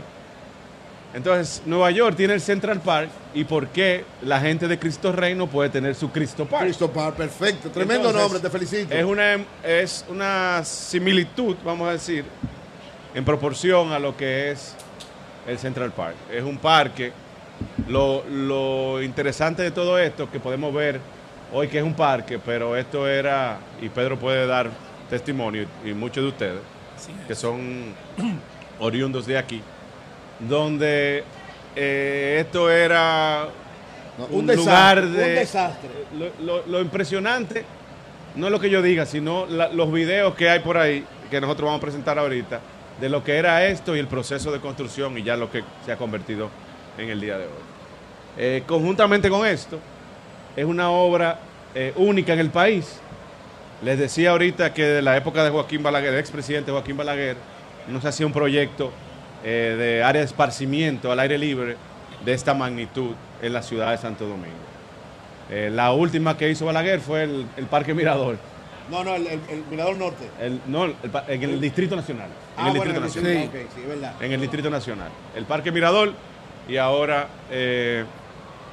el presidente Luis Abinader años 70. está dando eh, conclusión a este tan esperada proyecto en, en Cristo Park. Incluye dos canchas de baloncesto, una juvenil y una profesional. Tiene dos canchas de voleibol eh, de igual concepto. Cinco eh, pabellones para celebraciones de actividades familiares, cumpleaños y demás. Un, un destacamento policial exclusivo para el, bueno, para el sector, pero para el parque. Tiene 1.5 kilómetros de, de ciclovía y 3 kilómetros, 3.1 kilómetros a la redonda para que también la gente pueda hacer sus ejercicios caminar. Tiene gimnasios al aire libre, tiene área de juego para niños en varias, eh, ubicado en varias partes del parque, tiene un skate park y una un anfiteatro, como decía nuestro amigo Eury, ¿De qué capacidad? de 300 personas, para Oye, muy 300 bien. personas, y tiene también una cancha de soccer eh, que en el camino se fueron agregando muchas cosas por la, porque la comunidad la- las pedía. Eh, eh, Inclu- eh, inclusive- Fellito, la extensión del, del parque, ¿cuánto, cuánto aproximadamente en Eh, li- extensión li- lineal? Lineal tiene 1.5 kilómetros que con- terminan, y, y cuadrado, eh, bueno, es grande. tiene que tener más de, Es cien- grande. más de- más de- bueno, Sí. El habría que, ver, habría que ver el ancho, no, Cuatro, tengo. Eh, Sí. Felleto, ¿a quién se le va a entregar esta obra hoy? ¿Se le va a entregar al ayuntamiento? ¿Se le va a entregar a la comunidad? ¿Cómo se va a administrar y se va a mantener esta obra? Sí, lo- lo- lo- las conversaciones que hemos tenido con la alcaldesa, mi amiga y hermana Carolina, y con el presidente, es eh, la formación de un patronato, pero al final la jurisdicción le corresponde a, a los ayuntamientos, entonces el ayuntamiento del Distrito Nacional se encargará de la administración, con, claro, la CAS, con, con un espacio en- dentro de ese patronato de poder colaborar también eh, con esta majestuosa, majestuosa. Pero Ah, tendrá vigilancia, se- el área se garantiza que tendrá una vigilancia. Eh, Sí, ah, mira, ¿Cómo va a operar en principio? Son tantas cosas, me olvida. Tiene un centro de monitoreo con más de 50 cámaras. Ah, tiene un centro Sí, monitoreo. ahora mismo está. ¿Pero a cargo de quién estará? Eso está en, la- en el destacamento de la policía. Ahí, Está- ah, el que está ahí- aquí, ahí el que está ahí atrás. Sí, aquí atrás. El destacamento de Cristo Park.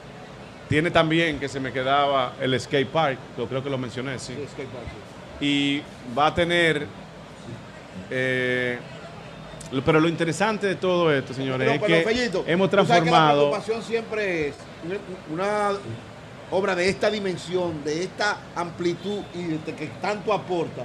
La preocupación siempre es cómo mantenerla, cómo darle mantenimiento Claro. permanente. La Entonces, continuidad. ¿Habrá un presupuesto especial o el ayuntamiento con su presupuesto particular que lo va a trabajar, lo que Bueno. es mantenerlo? lo que tengo entendido hasta ahora es que el presidente en el caso del Distrito Nacional eh, va a proveer unos fondos especial. adicionales eh, para, el manejo y la administración la administración de él Eh, Fe- Fellito, debajo de esta estructura, porque esto era una cañada y las aguas van, las aguas, el cauce de las aguas no la detiene nada, a menos que tú las represes o hagas.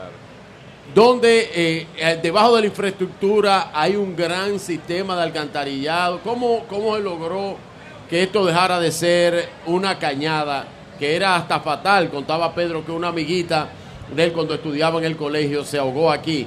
Sí, se lo llevó cómo- la- la- la cómo esto no se inunda, eh, Fellito? Mira, eh, primero esto es, nosotros hemos mostrado ser un gobierno que organizamos, diseñamos, ejecutamos y trabajamos de manera transparente. Aquí, que- aquí queda el resultado. Eh, esto es una cañada encajonada donde se hizo su diseño, Sí. porque aquí vierten todas las aguas, desde la Tiradente hasta algunos sectores de la Agustina. Son varias cañadas y de aquí de, de Cristo Rey también.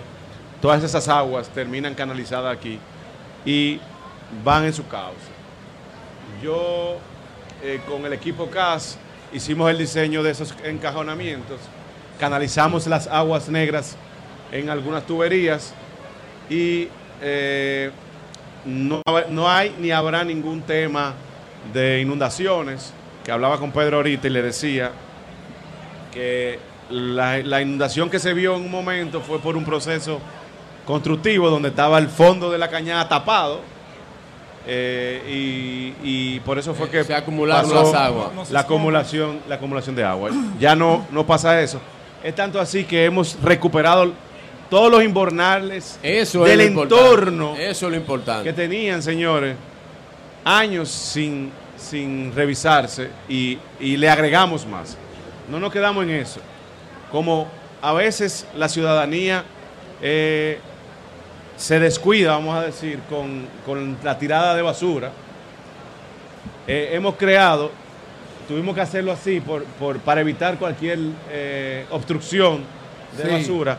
Y si ustedes dan un paseo por alrededor de todo el parque, hay diferentes áreas donde hay rejillas eh, no convencionales, con unas dimensiones mucho mayor, donde lamentablemente permite pasar eh, cosas, eh, plásticos y basuras un poquito más grandes. Pero eso tuvimos que hacerlo así para evitar que se tapara eso e inundara también los sectores. O sea, hemos tomado todas las medidas del lugar para que no haya ninguna Fellito, situación del Fellito. parque. La, la Adelante, obra está Pedro. completamente terminada, eh, quizá algún detallito menor. Sí, claro. Ya a partir de mañana podrán los eh, moradores de estos sectores comenzar a disfrutar de esta eh, obra importantísima para la comunidad. Bueno, ya de por sí la están utilizando. Yo les decía, yo les decía, no, y, y tú vienes en la tarde y utilizan el gimnasio al aire libre, Sí. eh, la, la cancha de fútbol vi que la estaban usando el- la semana pasada. Eh, sí hay que hacer algunos detalles, algunos eh, siembras que hay que terminar de corregir, pero no cosas que, que pueden obstruir cualquier desenvolvimiento del parque, pero en su totalidad el parque ya está en un 99.9% Fellito. eh, listo. Según Galo, en el escenario actual, donde todavía no hay una definición de alianza opositora, que hay mucha duda sobre eso. Pero di que Eh, sí, ya- di que sí, di que sí. No, pero di que sí. No, pero déjeme, déjeme, déjeme- déjeme formular la pregunta. Ah, ok. Ah, ok. En un panorama donde todavía la gente no tiene claro, porque ha sido una cosa que ha, que ha tenido dificultades y no, no está categorizada todavía. Es decir, la gente no está convencida de que hay una alianza opositora. En ese escenario, dice Galo, que el presidente Abinader tiene posibilidad de ganar en una primera vuelta, que gane en una primera vuelta. ¿Tú crees que ese escenario se mantenga a pesar de que se consolide, como no lo está hoy, una alianza opositora? Bueno, yo pienso que esos números que, da Gallup a siete, ocho meses de unas elecciones eh, es una proyección. No es definitivo, porque no podemos tampoco ahora eh, a confiarnos. De por nosotros los dirigentes del PRM no somos, eh, por lo menos esta generación, no somos confiados, sino que, que como dice nuestro presidente del partido, El éxito el nos éxito sorprende trabajando. Yo entiendo que no es fortuito, hay una buena, un buen desempeño del gobierno a nivel económico y a nivel de planificación y de desarrollo de infraestructura. Y no es fortuito tampoco que tú tengas un presidente que nunca en la historia del país esté recibiendo el apoyo de más de 20, 20 movi- partidos. 20 partidos. de 20 partidos. Ni siquiera en los mejores momentos de Leonel Fernández. Ni siquiera en los mejores momentos de Leonel Fernández. Entonces yo creo que eh, esos números se mantendrán y, se- y seguirán mejorando. Claro, todo depende, depende de, de que si las cosas continúen como van. Eh, sabe que hay muchos factores externos que influyen para cualquier situación o cambio. Pero si las cosas continúan como van, yo creo que esos números, eh, como, han, como ha pasado, que han ido mejorando, al transcurrir, yo creo que va a sobrepasar el límite de los 55, en el 58%. P- En, en el PRM hay un claro adelanto de la campaña del 28. A- actualmente hay tres candidaturas claramente definidas hacia el 28. Está David Collado, está Carolina y está Wellington. Es Bueno, el eh, orden. Yo creo que Eh, Eh, eh, sin ningún orden, usted lo dice. No, ese es, No, el, orden. es el orden. Ese es el ¿Es el orden? es el orden. No, no sé. Es el orden. Claro está, está, O está- sea, usted parte de que Carolina Puede ser que, puede ser que a. Fellito no le guste ese claro, orden. Ah, la no, 50. a- hasta ahora, hasta ahora, Es señores, hasta ahora, todo, hasta ahora todo el mundo sabe que, que después de Luis, David Collado, en todas No, no, pero todo. yo. marca, marca, no, pero mi el pregunta es sana, maestro, que si Ok. es el Yo- orden. yo no sé si ese orden le gusta a Fellito. eso, ¿no? Bueno, entonces- eso, maestro. Dígale que el Entonces- orden no altera el producto. Pero ahí va la pregunta. yo pienso Sí, que sí, Fellito, porque él no ha definido un, él no ha estos tres definieron ya un proyecto. Ah, Ok. yo En creo el- que es muy temprano para hablar de en el caso, aspiraciones en el políticas. caso, en el caso tuyo, ¿sumarías apoyo a uno de estos proyectos Al- o emprenderías el tuyo? Al final, lo que tenemos que pensar en el 24 del Luis Abinader, que, como tú dices, está muy bien avanzado, pero no está seguro todavía. Y sin 24 no hay 28. Entonces yo pienso, y, y- y el país, lo que tiene que enfocarse en estos momentos, y nosotros, todos los dirigentes, enfocarnos en, en que el presidente haga, eh, logre el, el- el- La el 20 la repostulación. repostulación, pero también que en sus ocho años de gobierno haga una buena gestión, acompañándolo a hacer una buena gestión.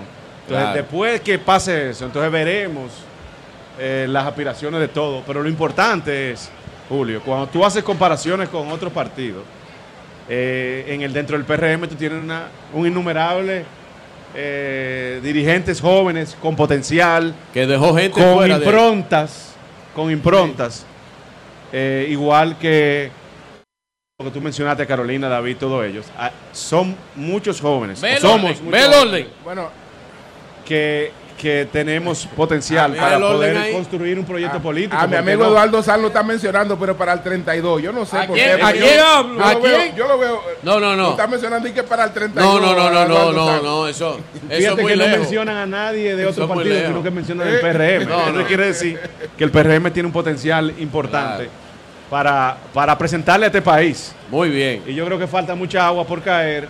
Yo entiendo que eh, la política es momento Sí. y, y estamos en Luis Abinader, no, no estamos en otra cosa. Además En del Luis Cristo Par, el gobierno entrega otra obra aquí hoy en Cristo Rey, o específicamente el presidente. No, eh, hoy entregamos aquí Cristo Park. El 28 sí entregamos la ampliación, en caso de la casa, la ampliación del acueducto de Barrera y Salinidad. sí. Eh, la, bueno, la recuperación de los 4 metros cúbicos, la ampliación es para el año que viene. Eh, que es una obra también importante para Santo Domingo Este. Sí, sí, se escucha, se escucha. Sí. Estábamos viendo el vehículo ahí. Pero quisiera preguntarte, tú que eres el presidente del partido en el Distrito Nacional, ¿verdad?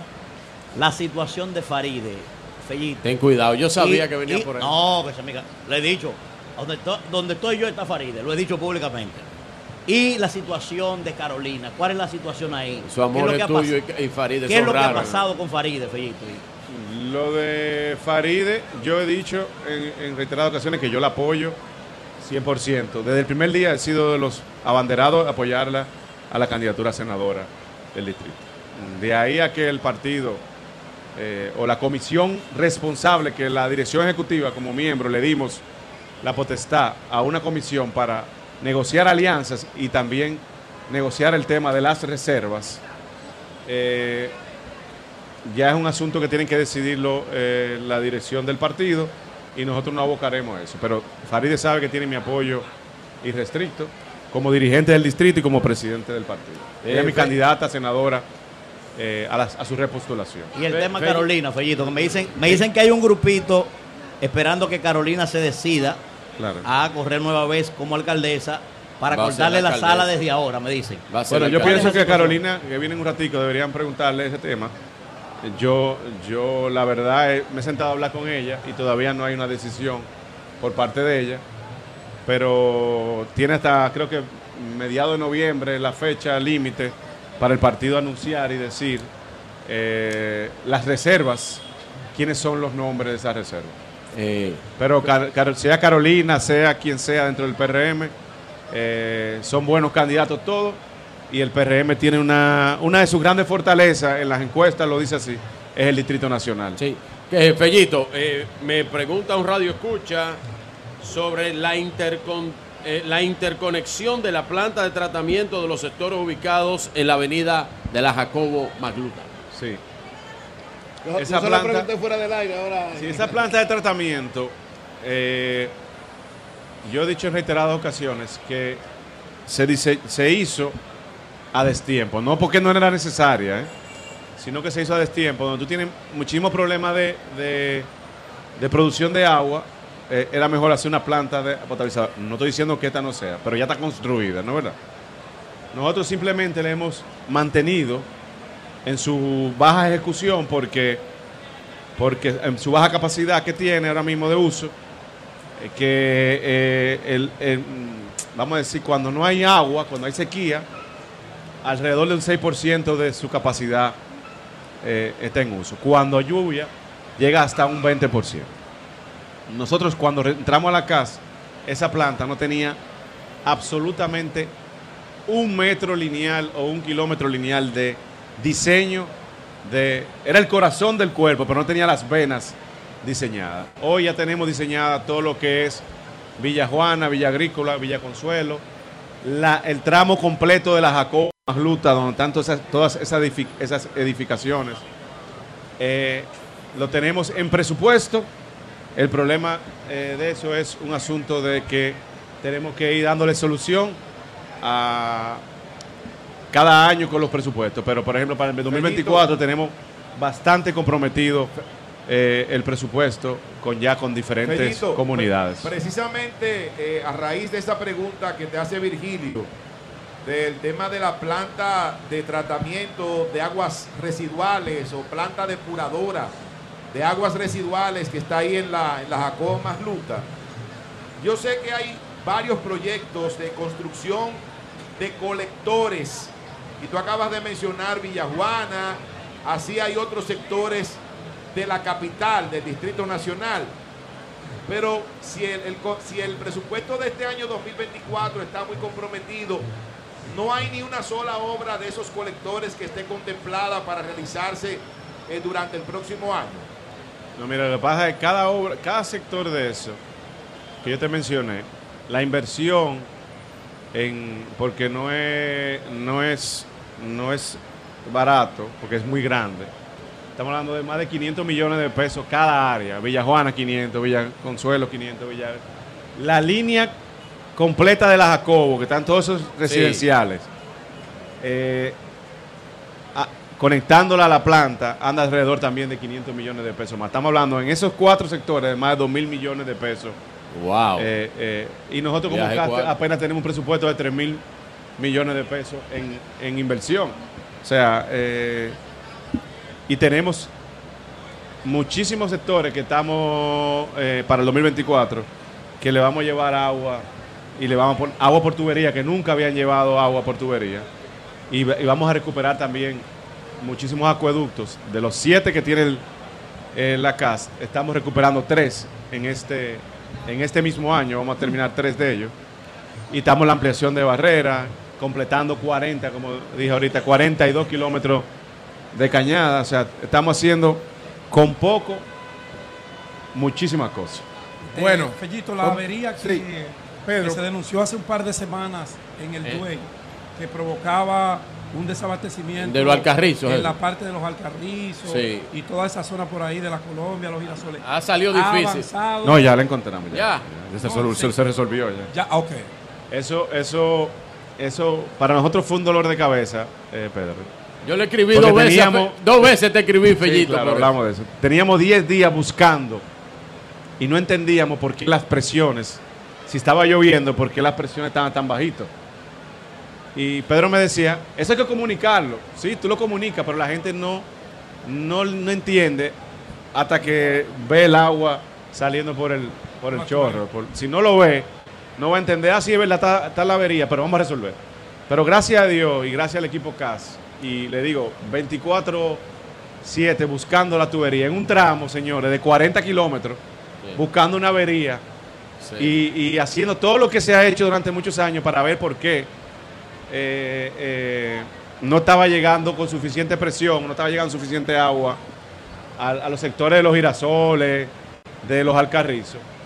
Sin embargo, gracias a Dios, y hace ya una semana, pod- podría decir, eh, encontramos esa avería. Alcedo está allá mirándome, se ríe porque sabe que fueron malas noches.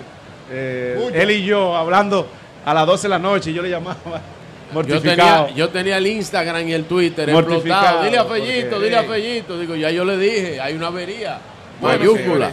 Pero muchas- gracias a Dios la encontramos y era una avería que se iba a resolver en cuatro días y la hicimos en un día y medio. Eh, eso, eso es positivo. Pero en estos momentos estamos en la producción como los mejores tiempos de nuestra gestión, gracias a- a la- al buen eh, comportamiento de la lluvia. Y yo siempre le digo a la comunidad de la gente, mientras haya lluvia, ustedes pueden estar tranquilos que va a haber, que va a haber agua. Bueno, Cuando pues, hay sequía, eh, va a haber agua, pero mucho menos. Hay que administrar. Hay que administrar. Es lo único que le pedimos siempre a la comunidad. Bueno, Mu- Muchas gracias a Rafael, a Felipe Suberví Bonilla, el eh, director de la CAS. Muchas gracias. Aquí Gracias estamos en la inauguración del Cristo Par desde Cristo Rey. Buenos días, José, adelante. Bueno, gracias a Fellito Supervi por su amabilidad, por su hospitalidad y por su competencia como funcionario público. Y de hecho voy a pedirle una licencia a Fellito Supervi para hacer un ejercicio, un ejercicio de pensamiento crítico aquí. Ah, yo estoy mirando Cristo Rey y, digo cómo yo pudiera implementar seguridad perimetral ahí. Y a partir de esa observación voy a hacer mi comentario. Pero antes yo quiero invitar a toda la sociedad dominicana a dar seguimiento en el día de hoy a la octava edición del premio Mujeres que Cambian el Mundo del Banco BHD, que hoy empezó en el 2012, pero por temas de pandemia y eso, hoy celebra su octava edición. Once y media. Y es un premio, un acontecimiento de responsabilidad empresarial eh, al cual me une muchísimo ah, vínculo porque yo soy un promotor de la mujer. Josefina dice, eh, José, que lo de hoy va a ser. Navarro. Sí, Josefina Navarro, que es la, uno de los soportes fundamentales con el- en el VHD de esta, de esta premiación, dice que lo de hoy va a ser algo realmente Así es. histórico. Vamos a estar ahí presentes y mañana vamos a informar a la sociedad de los detalles de este acontecimiento de responsabilidad social empresarial. Y entonces, señores, mañana en estudio, porque no es lo mismo estos programas que hacer nuestros comentarios en estudio, vamos a analizar la encuesta Gallup. Pero la encuesta Gallup lo que hace es de alguna manera validar lo que hemos estado diciendo durante todo este tiempo, eh, sobre todo después de que eh, la oposición política decidiera seguir dividida. Y esa es una variable fundamental. Y las cinco o seis variables que han estado presentes en el éxito de las dos reelecciones de este siglo, la de Leonel y la de Danilo, las únicas dos que se han producido, están presentes ahora en la coyuntura del gobierno del presidente Luis Abinader. Mañana vamos a ver cómo la Galo valida todo eso que hemos estado diciendo durante los últimos meses. Sin embargo, ahora yo quiero concentrarme en este proyecto tan maravilloso, Cristo Park, que como dice el director de la CAS, es una forma de acercarnos, aunque de cierta distancia, a lo que significa el Central Park, que también es un parque construido, es una obra de ingeniería. El Central Park en el siglo XIX era una posilga y ahora es un monumento central de la capital del mundo. Y nosotros podemos también hacer cosas así. Miren que esto tan bonito. Y aquí está el resumen del proyecto. Eh, 350 mil personas se van a beneficiar. Ya el director de la CAN nos dio los detalles de esta obra de 1.5 kilómetros con espacio para el deporte, cancha de baloncesto profesional y de niños, área de esparcimiento. Aquí se va a celebrar el fin de año, sí o sí. Aquí se van a celebrar todos los acontecimientos, no solamente de Cristo Rey, de la Agustinita, de la Sursa, de la Fe, de todo lo que esté cerca por aquí. Va a venir a, a celebrarse aquí porque esto es una obra de envergadura que pone eh, en primer plano a la dignidad humana. Y eso está bien. Ahora, ¿cuál es mi crítica? Mire, yo miraba, yo vine en un Uber Moto, vine en un motoconcho, dejé mi vehículo en el taller porque eh, los tapones son infernales. Y yo sabía que me iba a salir de mi ruta habitual y era preferible venir en un motoconcho y vine en un motoconcho. Pero cuando tú coges la rotonda de Arroyo Hondo, donde está el supermercado, y tú miras hacia acá, tú ves esta postal. Esto hay que venir a, fotografiarlo otra vez y a filmarlo. Tú te encuentras con esta postal de Cristo Rey y tú te preguntas, ¿qué es esto? Yo he visto muchísimos turistas, hay un, eh, muchísimos youtubers, hay uno que me encanta, que le invito a ustedes a seguir, lo que se llama Planeta Juan, que es de un colombiano que vino aquí a Cristo Rey hacer un reportaje de las características de este barrio. Este barrio cuando Trujillo era una finca de la familia Trujillo, se llamaba Jacqueline.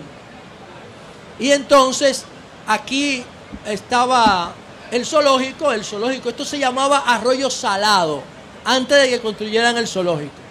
No había iglesia y pusieron una iglesia por donde está el zoológico. Y era la única iglesia de la zona y la gente decía, vamos a la iglesia Cristo Rey. Y eso irradió el nombre del barrio, que antes se llamaba Arroyo Salado.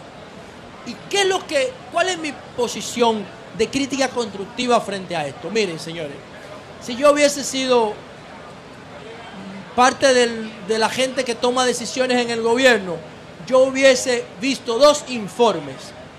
Hay un informe de ONESBI, la Oficina de Riesgo Sísmico, y la UAS, que definen a Cristo Rey como una de las zonas de alto riesgo sísmico del Distrito Nacional. Junto con Arroyo Hondo y la zona del zoológico, eh, Arroyo Hondo no, eh, La Puya. La Puya, Arroyo, eh, el zoológico y esta zona de aquí de Cristo Rey. La estructura de aquí es arcilla. Esto es humedal. Esto es cañada. ¿Y qué pasa? Que yo tengo 300 mil personas viviendo ahí.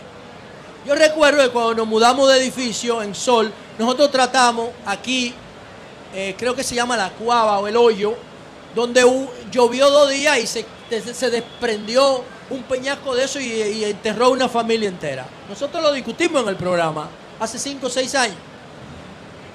Pero ¿qué pasa? Que hay otro estudio del Ministerio de Planificación, Economía y Desarrollo que define a Cristo Rey como una zona de alto riesgo de accidentes. ¿Qué significa? Que si ahí se produce un incendio, no entra un camión de bomberos. Si ahí hay una amenaza, no puede entrar una ambulancia del 911. Si ahí se acumula basura, no puede entrar un camión del ayuntamiento. Porque eso nadie lo organizó.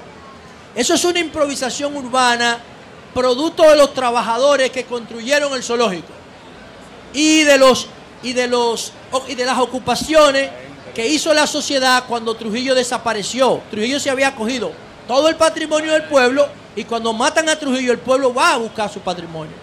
Y, y este es uno de los espacios. Igual que todos los barrios populares de la parte norte del distrito. Entonces, ¿qué ocurre? ¿Cuál es mi opinión sobre esto? Yo, esta obra es maravillosa, pero junto con esta obra, el Ministerio de Planificación, Economía y Desarrollo está diciendo que esto es una zona de altísimo riesgo.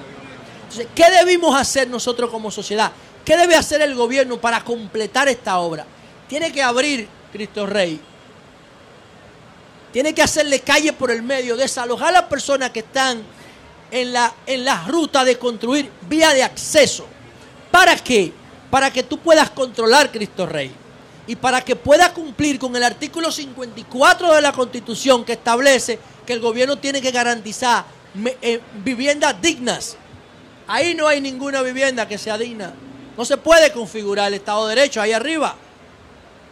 Entonces Cristo Rey tiene uno de los peores diagnósticos de seguridad, tiene uno de los peores diagnósticos de deserción escolar, bordeando el 40%, tiene una tasa de desempleo del 30% y tiene uno de los mayores niveles de hacinamiento del Gran Santo Domingo y del país.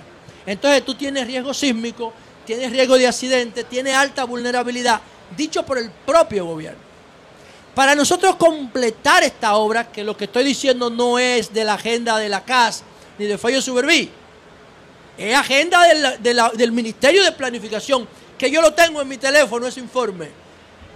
Entonces, si a mí me dieran la oportunidad de montar seguridad perimetral ahí, lo primero que hay que hacerle a eso, a propósito de Cristo Rey, es hacerle una, una cruz en el medio de acceso, este-oeste, norte-sur, para yo poder entrar.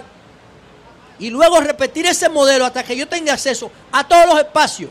Ahí debe irse el 10% de las casas que están.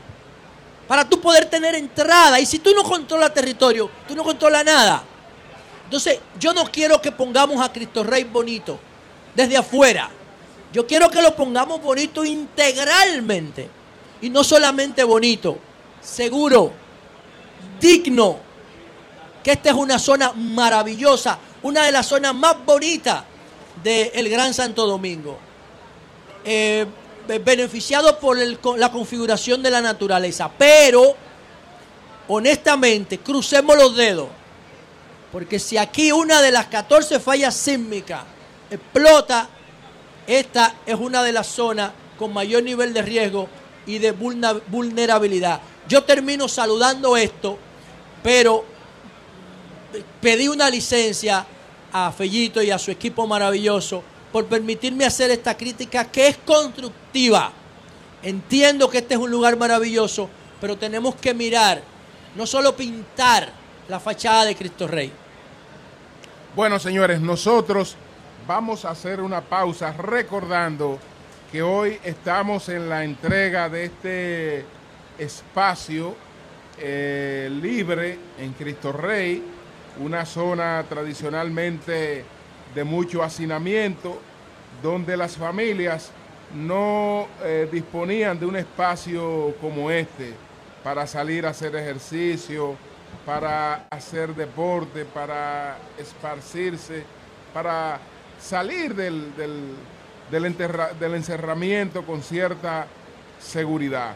A partir del día de hoy esperamos que esta obra se, se preserve, que tenga el mantenimiento Eso es clave. apropiado eh, para que eh, no se A desnaturalice. cambio de a cambio- a- acá, ¿quién va a quedar el mantenimiento de la obra? Eh, vamos, a re- vamos a repetir lo del mantenimiento. ¿A, a cargo de quién y con qué presupuesto, líder? José pregunta de nuevo. Yo, yo les comentaba que estuvimos reunidos el presidente, la alcaldesa y quien les habla. Y lo que se estila es hacer un patronato Ok. donde al final, porque esto es una obra, como los parques son administraciones y la ley lo que indica que la jurisdicción de, de administrar parques es de la alcaldía, el presidente, por la magnitud de este parque, le asignó a la alcaldesa Carolina Mejía unos fondos adicionales. Ok. Pero independientemente de eso, nosotros como, como CAS seguiremos dándole el apoyo, eh, ya sea con personal de seguridad civil, con personal de seguridad. Eh, también nos ha apoyado bastante eh, el jefe de la policía con el Sí. destacamento, aquí el personal de la policía. También con patrullaje que tendrán, las cámaras que las tendré, la, entrega- Sí. la entregamos hoy también. O sea, es, La- es una administración eh, combinada, vamos a decir. Eh, Eh, Fellito, ¿se Ra- puede saber los fondos asignados para mantenimiento al ayuntamiento? Yo creo que el presupuesto que andaba por lo entre nómina y de todo, te, te- te- te digo un número, no es el exacto, Pero debe andar por un, por un millón de pesos mensual. Eso está Eh, bien. eh, Muy fe- bien. eh, Pienso que sí. Muy bien. sí, Felipe. Eso incluye personal, gobernación, mantenimiento de Todo- árboles, todo, todo eso. lo que tiene que ver Felipe, Sí, claro. si comparamos esta obra, esta obra que estamos inaugurando hoy, con la obra que inauguró la alcaldesa en la urbanización Fernández, que tienen más o menos un concepto, Parecido. un concepto parecido, ¿cuál Sí. sería la diferencia de esta obra y la de Eh, la cuidado, urbanización Fernández? ahí. Bueno, No, yo, eh. yo entiendo que, que lo relevante no es la comparación, porque no estamos comparando mango No, no, con no, mango, pero yo no, yo no estoy, eh, no estoy sino Estoy hablando del concepto porque aquello era una cañada, Sino eh, que también se, ha convertido en un parque, etcétera. Y- sino lo importante es resaltar es Yo que te dije que tuviera cuidado. lo importante es resaltar es que los dos somos dirigentes políticos del partido de gobierno y los dos estamos haciendo una tremenda Ay, gestión ay, en cada uno de nuestros ámbitos. ¿Cuántos años tenía eso ahí la Nuña de Cáceres esperando porque eh, gobiernos que no eran de Perdón, nosotros? Núñez de Cáceres con qué? Eh, perdón, eh, Sí. Winston Churchill, Winston La- Churchill. la ahí Churchill, la la Churchill, Churchill, atrás del bravo, atrás del bravo. que intervinieran, Fernández. que intervinieran esa cañada. Y tuvo que venir un, un gobierno del PRM en la alcaldía, porque es un gobierno del PRM también. Y Gobierno así como, municipal. Así como Cristo Park. Yo entiendo que la mayoría de los funcionarios jóvenes del gobierno del presidente Luis Abinader han hecho una gestión que hablará en el tiempo por, todo, por todos nosotros.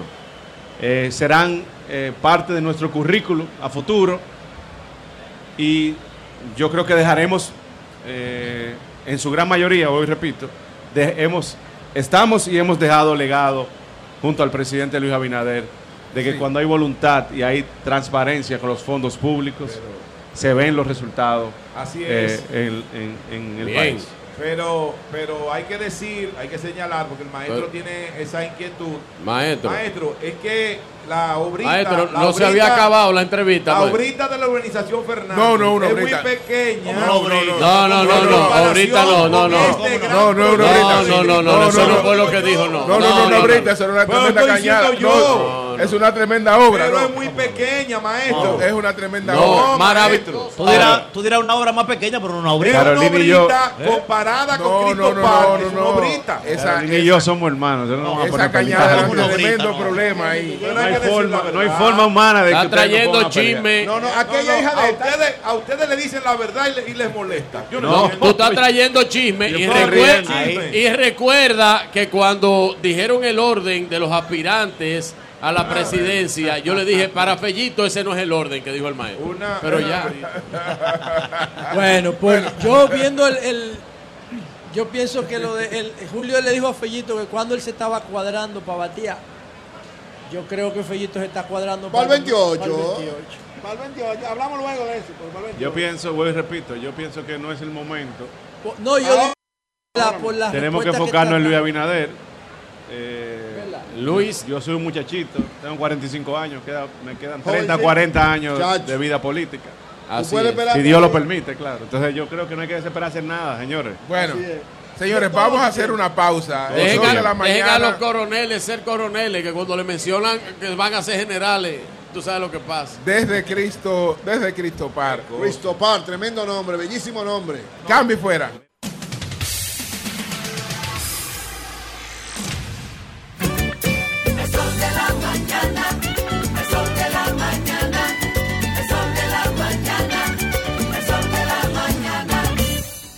Que se inaugura en el día de hoy con la presencia del señor presidente Luis Abinader, una obra de la Corporación del Acueducto y Alcantarillado de Santo Domingo que ha convertido una cañada, un gran vertedero en un parque para el disfrute de todas las familias de Cristo Rey y las zonas aledañas. La ingeniera Marcel Ríos, que es la directora de la unidad ejecutiva de proyectos, está con nosotros, y el ingeniero Luis Salcedo, que es asesor de la dirección de operaciones de la CAS. Así que vamos a conversar con ellos. Ingeniera Marcel, usted entonces estuvo a cargo de la unidad de ejecución de esta obra. Sí, claro que sí. Muy buenos días. Sí, eh, yo estuve, a cargo de la supervisión de lo que fue la ejecución del saneamiento de la cañada y posterior ejecución del Parque Recreativo Cristo Park. Ok, ¿cómo, cómo se ejecutó la obra? Bueno, lo iniciamos, como dijo el director, hace dos años, primero con el saneamiento de la cañada. Esta cañada fue encajonada en, en su longitud total, 1.5 ¿Qué kilómetros. significa encajonarlo? Eh, eh, fue, eh, se construyó un cajón de hormigón armado. Ah, ok. Sí. Wow. Eh, primero, luego de construido el cajón, fue rellenado y procedimos a construir lo que hoy es el parque que todos ustedes están viendo. Las, las Después- aguas que afectaban van por, el, por eso. Van por debajo. Después, sí. después de, la, de, de que ya está en operación, todo el trabajo que se hizo con la cañada, hemos tenido grandes aguaceros. Sí. ¿Cuál ha sido el comportamiento? Se ha comportado perfectamente la cañada. La cañada no ha tenido problemas, e incluso en el 4 de noviembre, que fue la gracia- un gran aguacero, no tuvimos ningún tipo de inconveniente con la cañada. Se ha comportado perfectamente. Entonces usted es la primera mujer que dirige esta unidad. Sí, eso dicen. O sea, más eran hombres que habían antes. Sí. Wow. Por eso se hizo esto, por eso lo hicieron bien. Muchas gracias. ¿Cuál fue, cuál fue la- la- la- las complicaciones mayores que tuvieron ustedes aquí? Realmente no tuvimos ninguna, gracias a Dios. Eh, la mayor complicación ha sido eh, el entorno, porque había muchos talleres mecánicos, había lavadero improvisado y entendían que con la Eso era de ellos. Sí, y no, y vimos, ese fue el inconveniente. ¿Y cómo, luego- cómo salieron ellos de aquí? ¿Cómo ustedes lo compensaron? desinteresaron. ¿Cómo esa- Bueno, porque, Porque eso ellos no es fácil. No, ellos saben que esto va eh, a ayudar a su comunidad. Ellos saben que esto es beneficio de su comunidad. ¿Y el que tenía el taller aquí, para dónde cogió? Ah, no sabría decirle. Simplemente nos Aquí ayudó. habían viveros, muchos viveros. en el que- No, pero el Sí, vivero pero existe. tenemos un vivero. Muchos viveros. Sí, sí, sí, tenemos un vivero. El vivero existe, lo mantuvimos. Lo mantuvimos. Ah, qué Sí, bueno. sí. Con la Ingen- misma gente. ingeniera, preguntarle lo siguiente. Ahorita Fellito nos decía que se va a crear una especie de patronato aquí para, para administrar esto. Ahora, una obra tan importante como esta, en la que se han invertido tantos recursos, también requiere de un proceso de concienciación con la población y sobre todo los comunitarios para el abordaje. No están acostumbrados a tener esto aquí. ¿Cómo se ha manejado ese proceso con la comunidad para que aprenda a cuidar este, este, este espacio aquí? En el proceso de construcción, el Departamento Social de la CAS estuvo muy involucrado con nosotros, hablando con todos los comunitarios, eh, explicándoles que esto es una obra de ellos y para ellos y para el disfrute de ellos y que por ende deben ayudarnos a cuidarla, principalmente la basura. Es un tema aquí muy complicado y necesitamos ayuda de toda la población para que por favor utilicen los zafacones, que vayan a los puntos donde se va, de donde se va a copiar la basura y que no la tiren en el parque.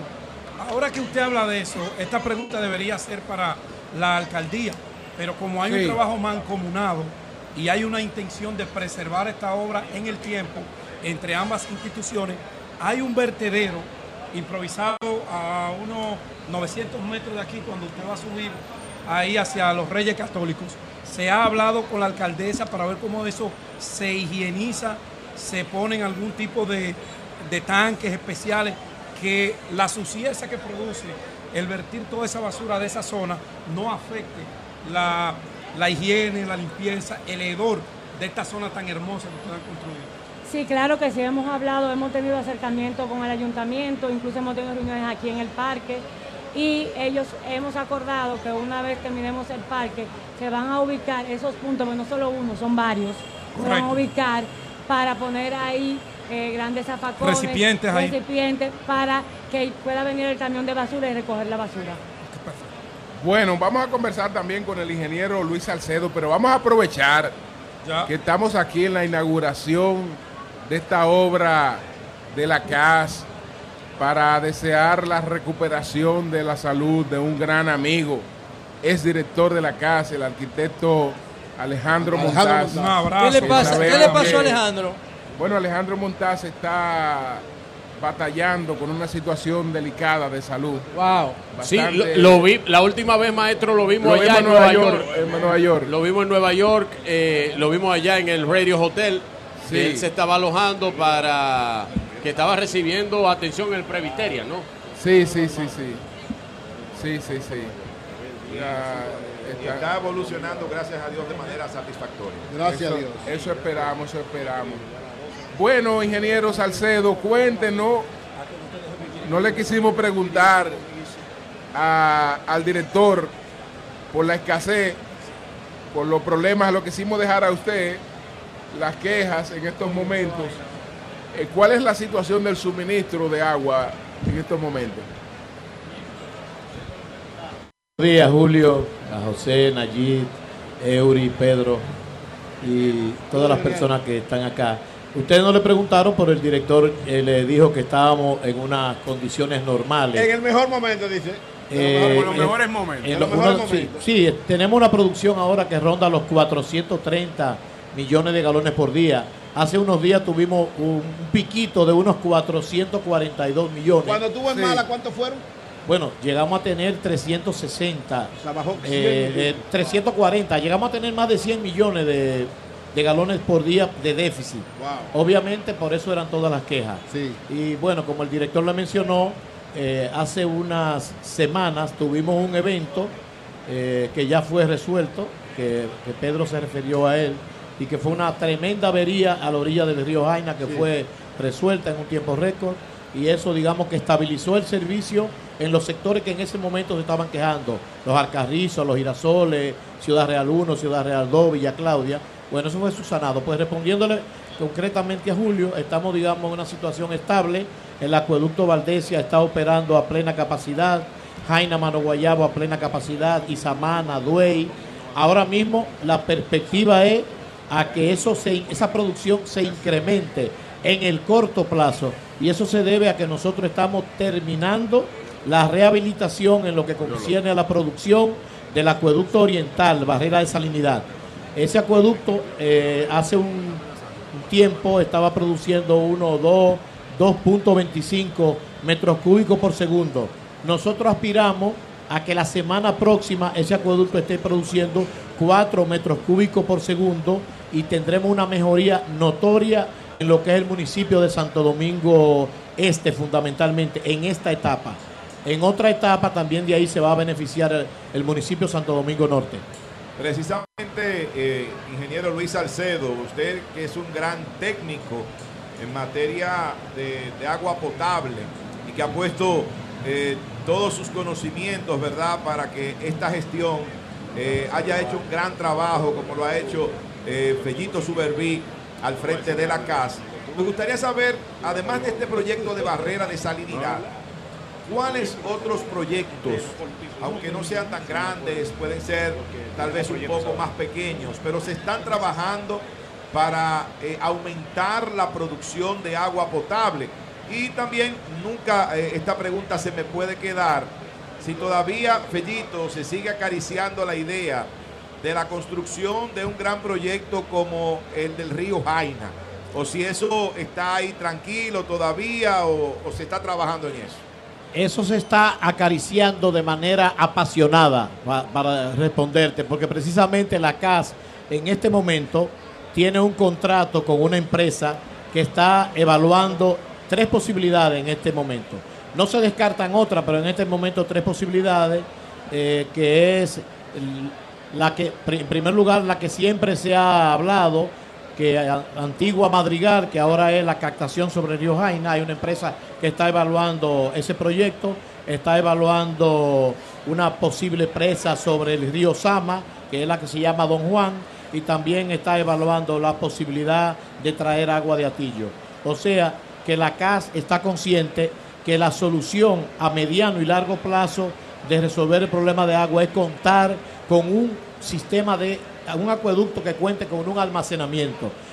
Y, y- y es- y- y la experiencia que tenemos con Valdesia no deja como mucho lugar a duda en eso. Valdesia, para Valdesia no hay sequía, porque tenemos almacenado alrededor de 300 millones de metros Diablo. cúbicos cuando la tenemos llena. Entonces, en la época de sequía, eso es como el ahorro de agua de la casa. Utilizamos esos ahorros, que es como cuando una persona pierde su empleo y utiliza sus ahorros. Carlos, ¿cuáles ríos alimentan Valdesia?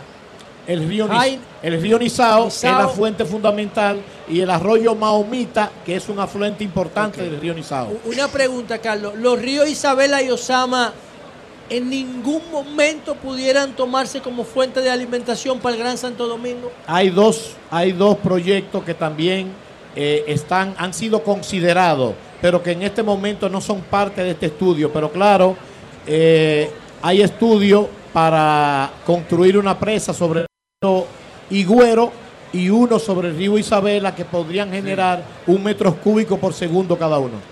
Ingeniero, aprovechar, Perdón, ingeniero. Manuel, perdón, Manuel Julio. Sí. Me dice, a propósito de, la, de nuestro hermano Alejandro Montaz, Sí. me dice Miriam Cabral que ya le está muy bien, que este lunes se integró a sus labores, que está, participó incluso en una asamblea, que la cirugía, fue una cirugía que le hicieron, que ya superó y que está en proceso de recuperación. Qué bueno. Qué bueno, Excelente, gracias a Qué Dios. bueno. Excelente.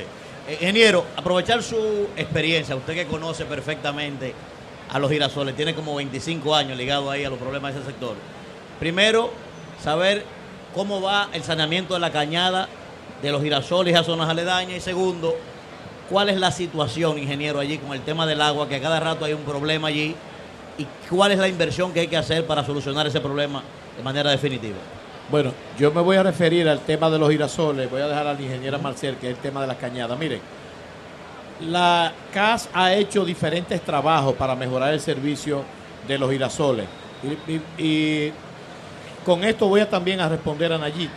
Por ejemplo, la CAS está ejecutando trabajo, digamos, mediano, pero sumamente importante, que es que colocó una tubería en la prolongación 27 de febrero para alimentar todos los residenciales que están en la República de Colombia y la parte, eh, eh, to- bueno, Pedro eh, también va a ser un beneficiado de esa situación, pero eso es darle flexibilidad al acueducto. Por ejemplo, como Valdesia es el acueducto más estable que nosotros tenemos, eh, se colocó una tubería de 20 pulgadas co- conectada del acueducto Valdesia, que va a tener un booster, que es como una bomba para incrementar la presión. Es una pequeña obra, pero extremadamente importante, que va a beneficiar tanto a todos los residenciales de la República de Colombia como a los girasoles. Eso ya está en la etapa como final del proyecto. Ese es un trabajo que va a beneficiar a los girasoles. También nosotros construimos una estación de bombeo que está en la carretera de fundación, que se alimenta del acueducto de la Isabela, que también es para beneficiar a los girasoles. En este momento se están construyendo varios pozos para beneficiar a los girasoles. O sea, que los girasoles es uno de los sectores en que la CAS ha puesto, digamos, sus ojos con más intensidad para tratar de resolver el problema del agua potable. Ahora, los girasoles también tienen una dificultad, que los girasoles está, digamos, dividido por una parte alta y son laderas.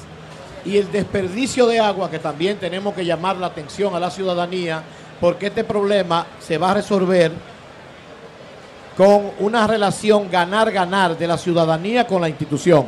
Si es la institución nada más que trabaja, el problema es difícil de resolverlo. Y me refiero al desperdicio de agua descomunal que hay en los girasoles cuando el agua le llega.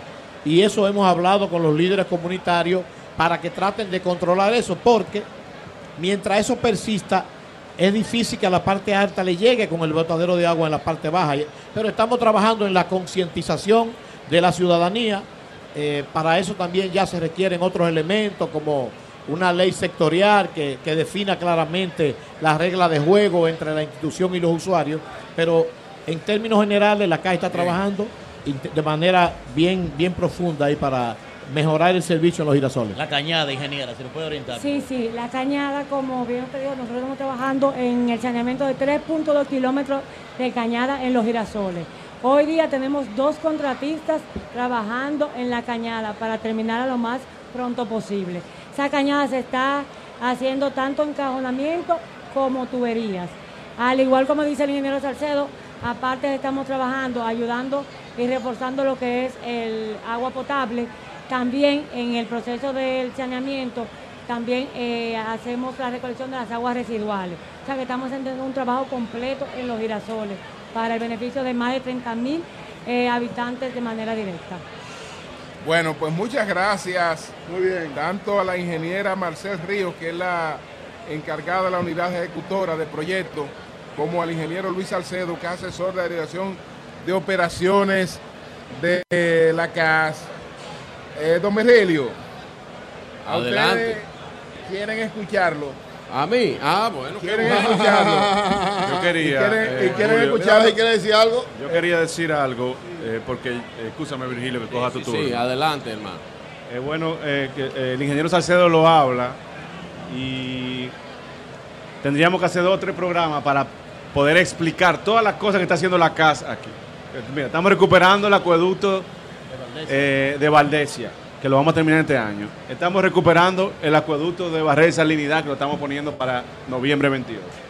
Estamos recuperando el acueducto de Los Montones, que lo hicieron los Moya, donde tú tienes el sector de Los Casabes, Palmarejo, Villalinda, con ocho años sin recibir agua. Y en las próximas semanas estaremos terminando, eh, poniendo a prueba ese acueducto en funcionamiento. Pero no solamente eh, eh, eh, hay San Antonio de Guerra, no tenía, le sacaban agua y no tenía acueducto. Estamos terminando un acueducto que lo vamos a inaugurar el año que viene con el presidente. Le digo, empezamos a decir en, en materia de abastecimiento y producción de agua, y lo que nosotros vamos a dejar como gestión en tan solo cuatro años no tiene precedente en gestión alguna en, en la dirección de la casa. Y lo vamos a ver, lo estoy diciendo aquí, y siempre digo, grábenme. Y cuando yo digo grábenme es porque yo sé que lo estamos haciendo y lo vamos a hacer. También estamos tirando una línea que la comunidad de Pantoja eh, fue muy incómodo y estamos terminando ahora, pero para los tiempos de sequía tendrán, tendrán eh, con un poquito mayor de frecuencia eh, agua. ¿Cuál es la situación que tenemos? Los alcarrizos.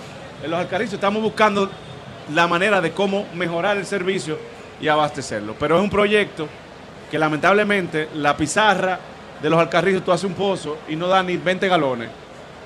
Entonces es una situación que tenemos que hay que llevar el agua a los alcarrizos y tenemos varias soluciones en proyecto para eh, de una vez y por todas mejorar el servicio eh, en temporada de sequía sobre todo en, en lo diferente del Gran Santo Domingo y, de- y del distrito.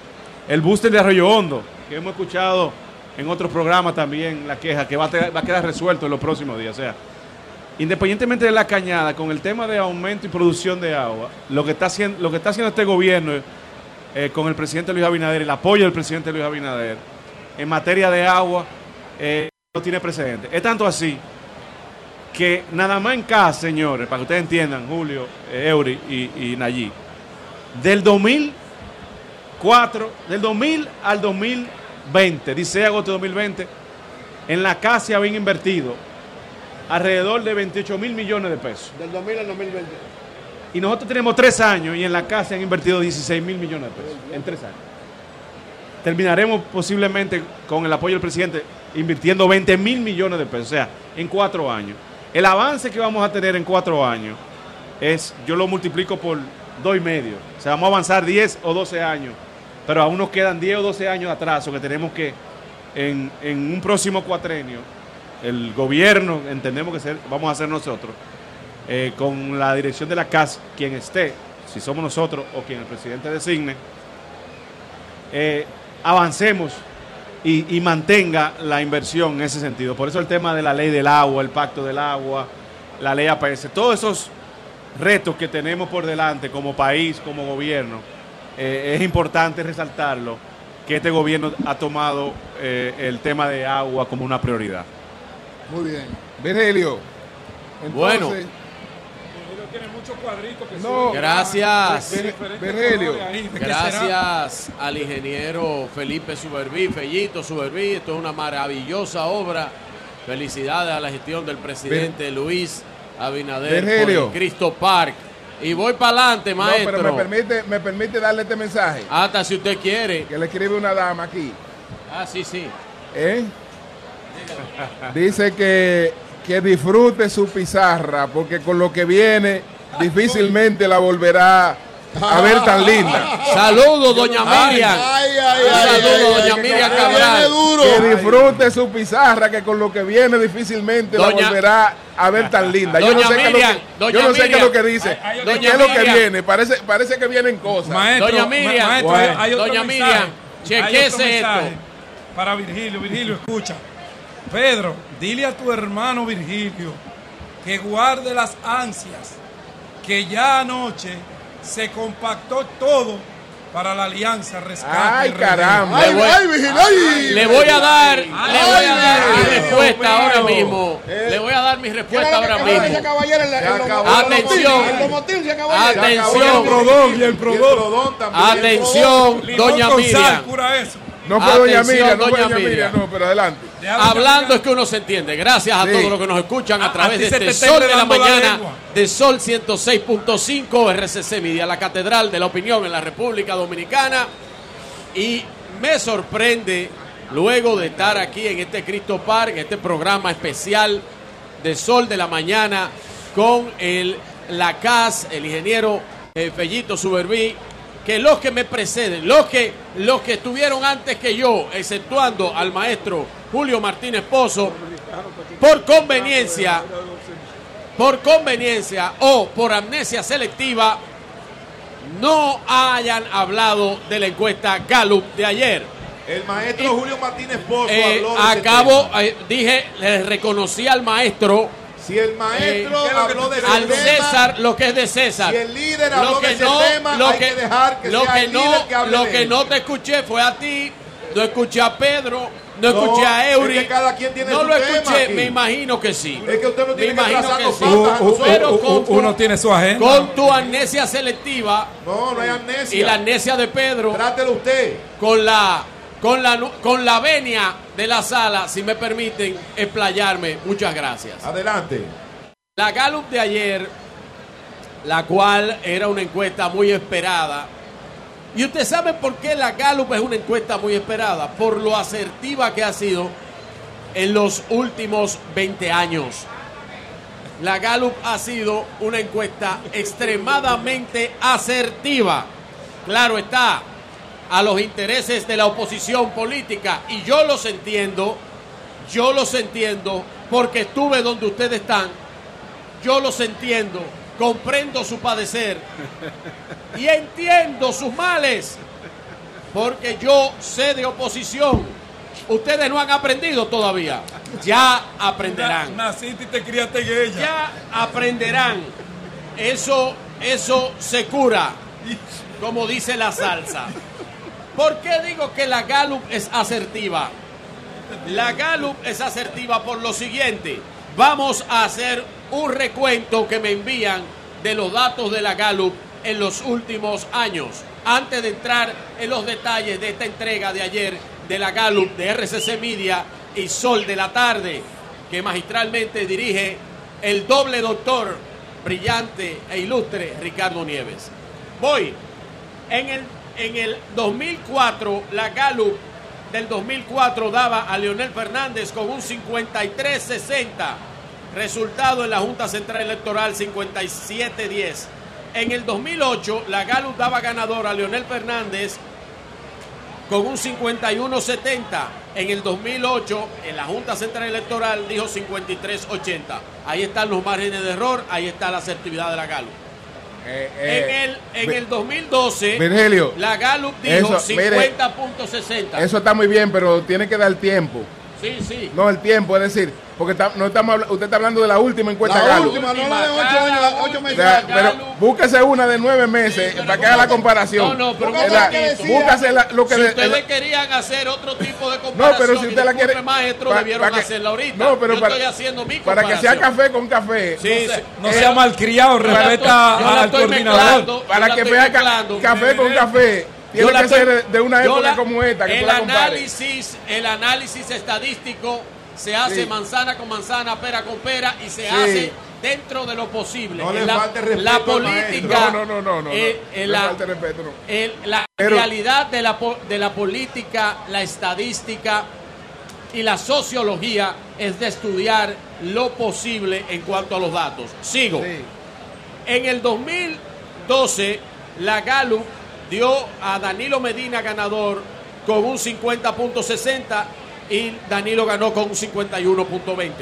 En el 2016, la Gallup dio a Danilo ganador con un 63% y la Junta Central eh, terminó con un Agrégale el dato, 61.70. que Un momentito, meses por antes favor, tenía 32. Que la, que la gente se Agrégale. confunde.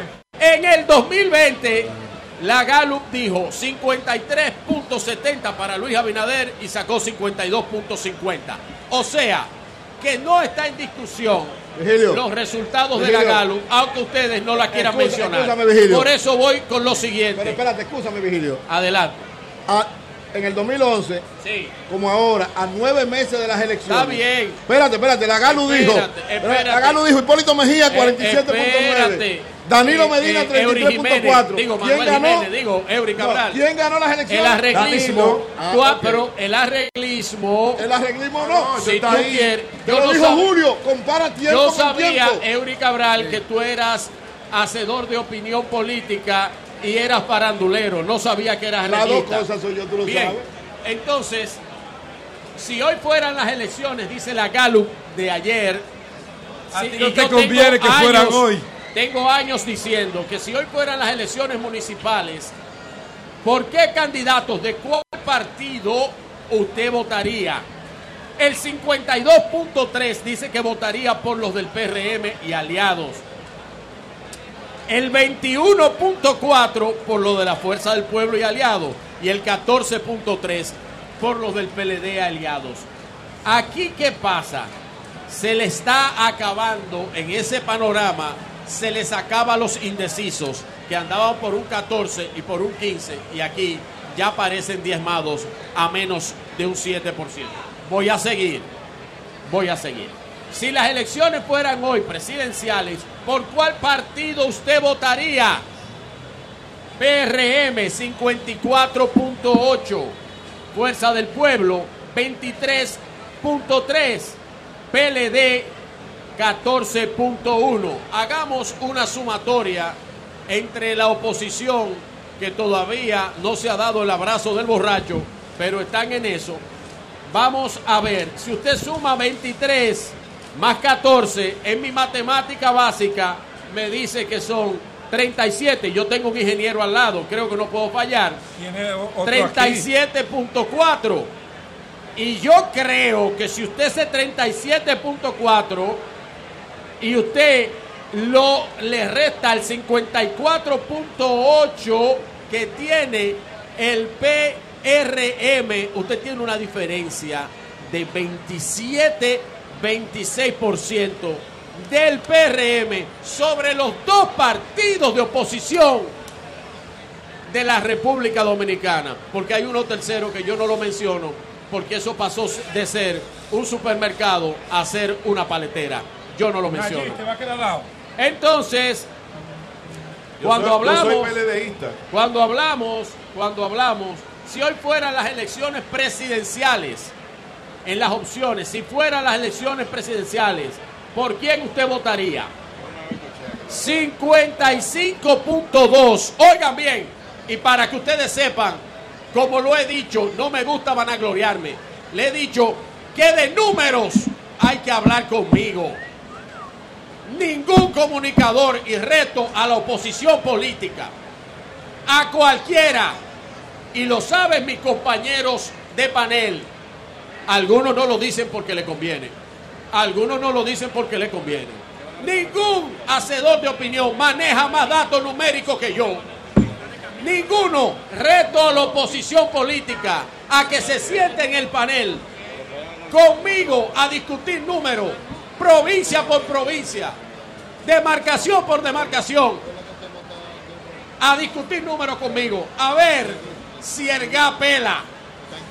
Vengan a que los que han venido vienen por lana y salen tranquilados. Si las elecciones fueran hoy, el, ¿por qué candidato usted votaría? Vamos a ver si estos datos se parecen a lo que yo tengo meses hablando. 55.2 Luis Abinader. 27.4 Leonel Fernández. 13.5 Abel Martínez. Se le acabaron los ninguno y se le acabaron los no saben. ¡Ay, qué problema! No hay indecisión. Cuando no hay indecisión, usted no tiene por dónde crecer.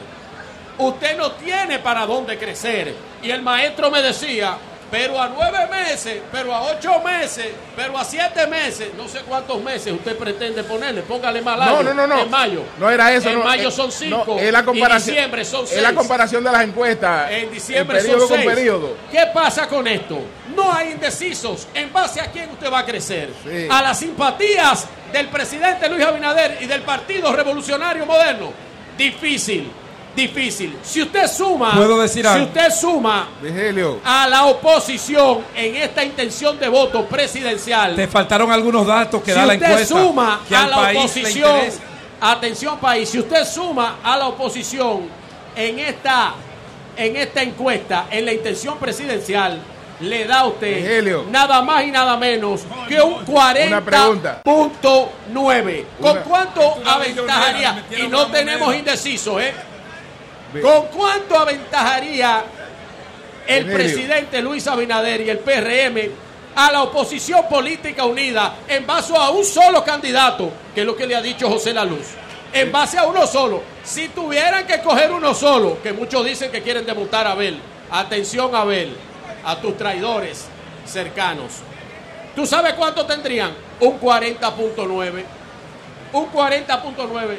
El presidente Abinader lo supera con un 15% sin la oportunidad de tener hacia dónde crecer la oposición política pero porque vamos- no tiene indecisos. Vamos a ahorrar esos millones de lo que nadie país lo que no nadie elecciones. lo que nadie ha analizado de estas encuestas Si es así como tú lo que nadie ha analizado con el silencio con el silencio eh, tuyo de Pedro de Eury solo el maestro Si la tienes impresa, me la facilitas, por favor. Con el silencio, eh, eh, el silencio sepulcral de ustedes, nunca analizaron la encuesta porque no tiene indecisos en la decisión presidencial, no tienen donde crecer estadísticamente. Pregúntenle a cualquier analista de encuestas, a cualquier politólogo, No, aquí hay uno. a cualquier colega que quiera venir a debatir números con nosotros. Ahí es que está el meollo del asunto. Ahí Manuel. es que se le mete el agua al coco. Manuel, y por eso, por eso están desesperados. Están Yo desesperados. hacer una pregunta. Hicieron el anuncio hace tres meses de la carreta el de vacía. mañana. El anuncio del abrazo del borracho. Intentaron darse el abrazo, no se lo han podido dar. ¿Y qué pasó en el fin de semana? Hicieron el anuncio de que estaba que todo están resuelto. llamando. Un momentito. Ah. Todo resuelto, ¿Qué- qué? todo sellado, todo listo. ¿Y qué pasó ahí? No pasó nada. ¿Usted sabe por qué? Porque era para contrarrestar el golpe, el golpe al mentón que le dio la Gallup cuando lo dejó sin indecisos, cuando lo dejó sin dónde crecer, cuando la oposición sumada no llega a un 40 y el presidente Luis Abinader tiene un 55% y subiendo, que esos no son los números. Yo he dicho que el presidente ronda el circunstancia. 60% del electorado nacional, maestro.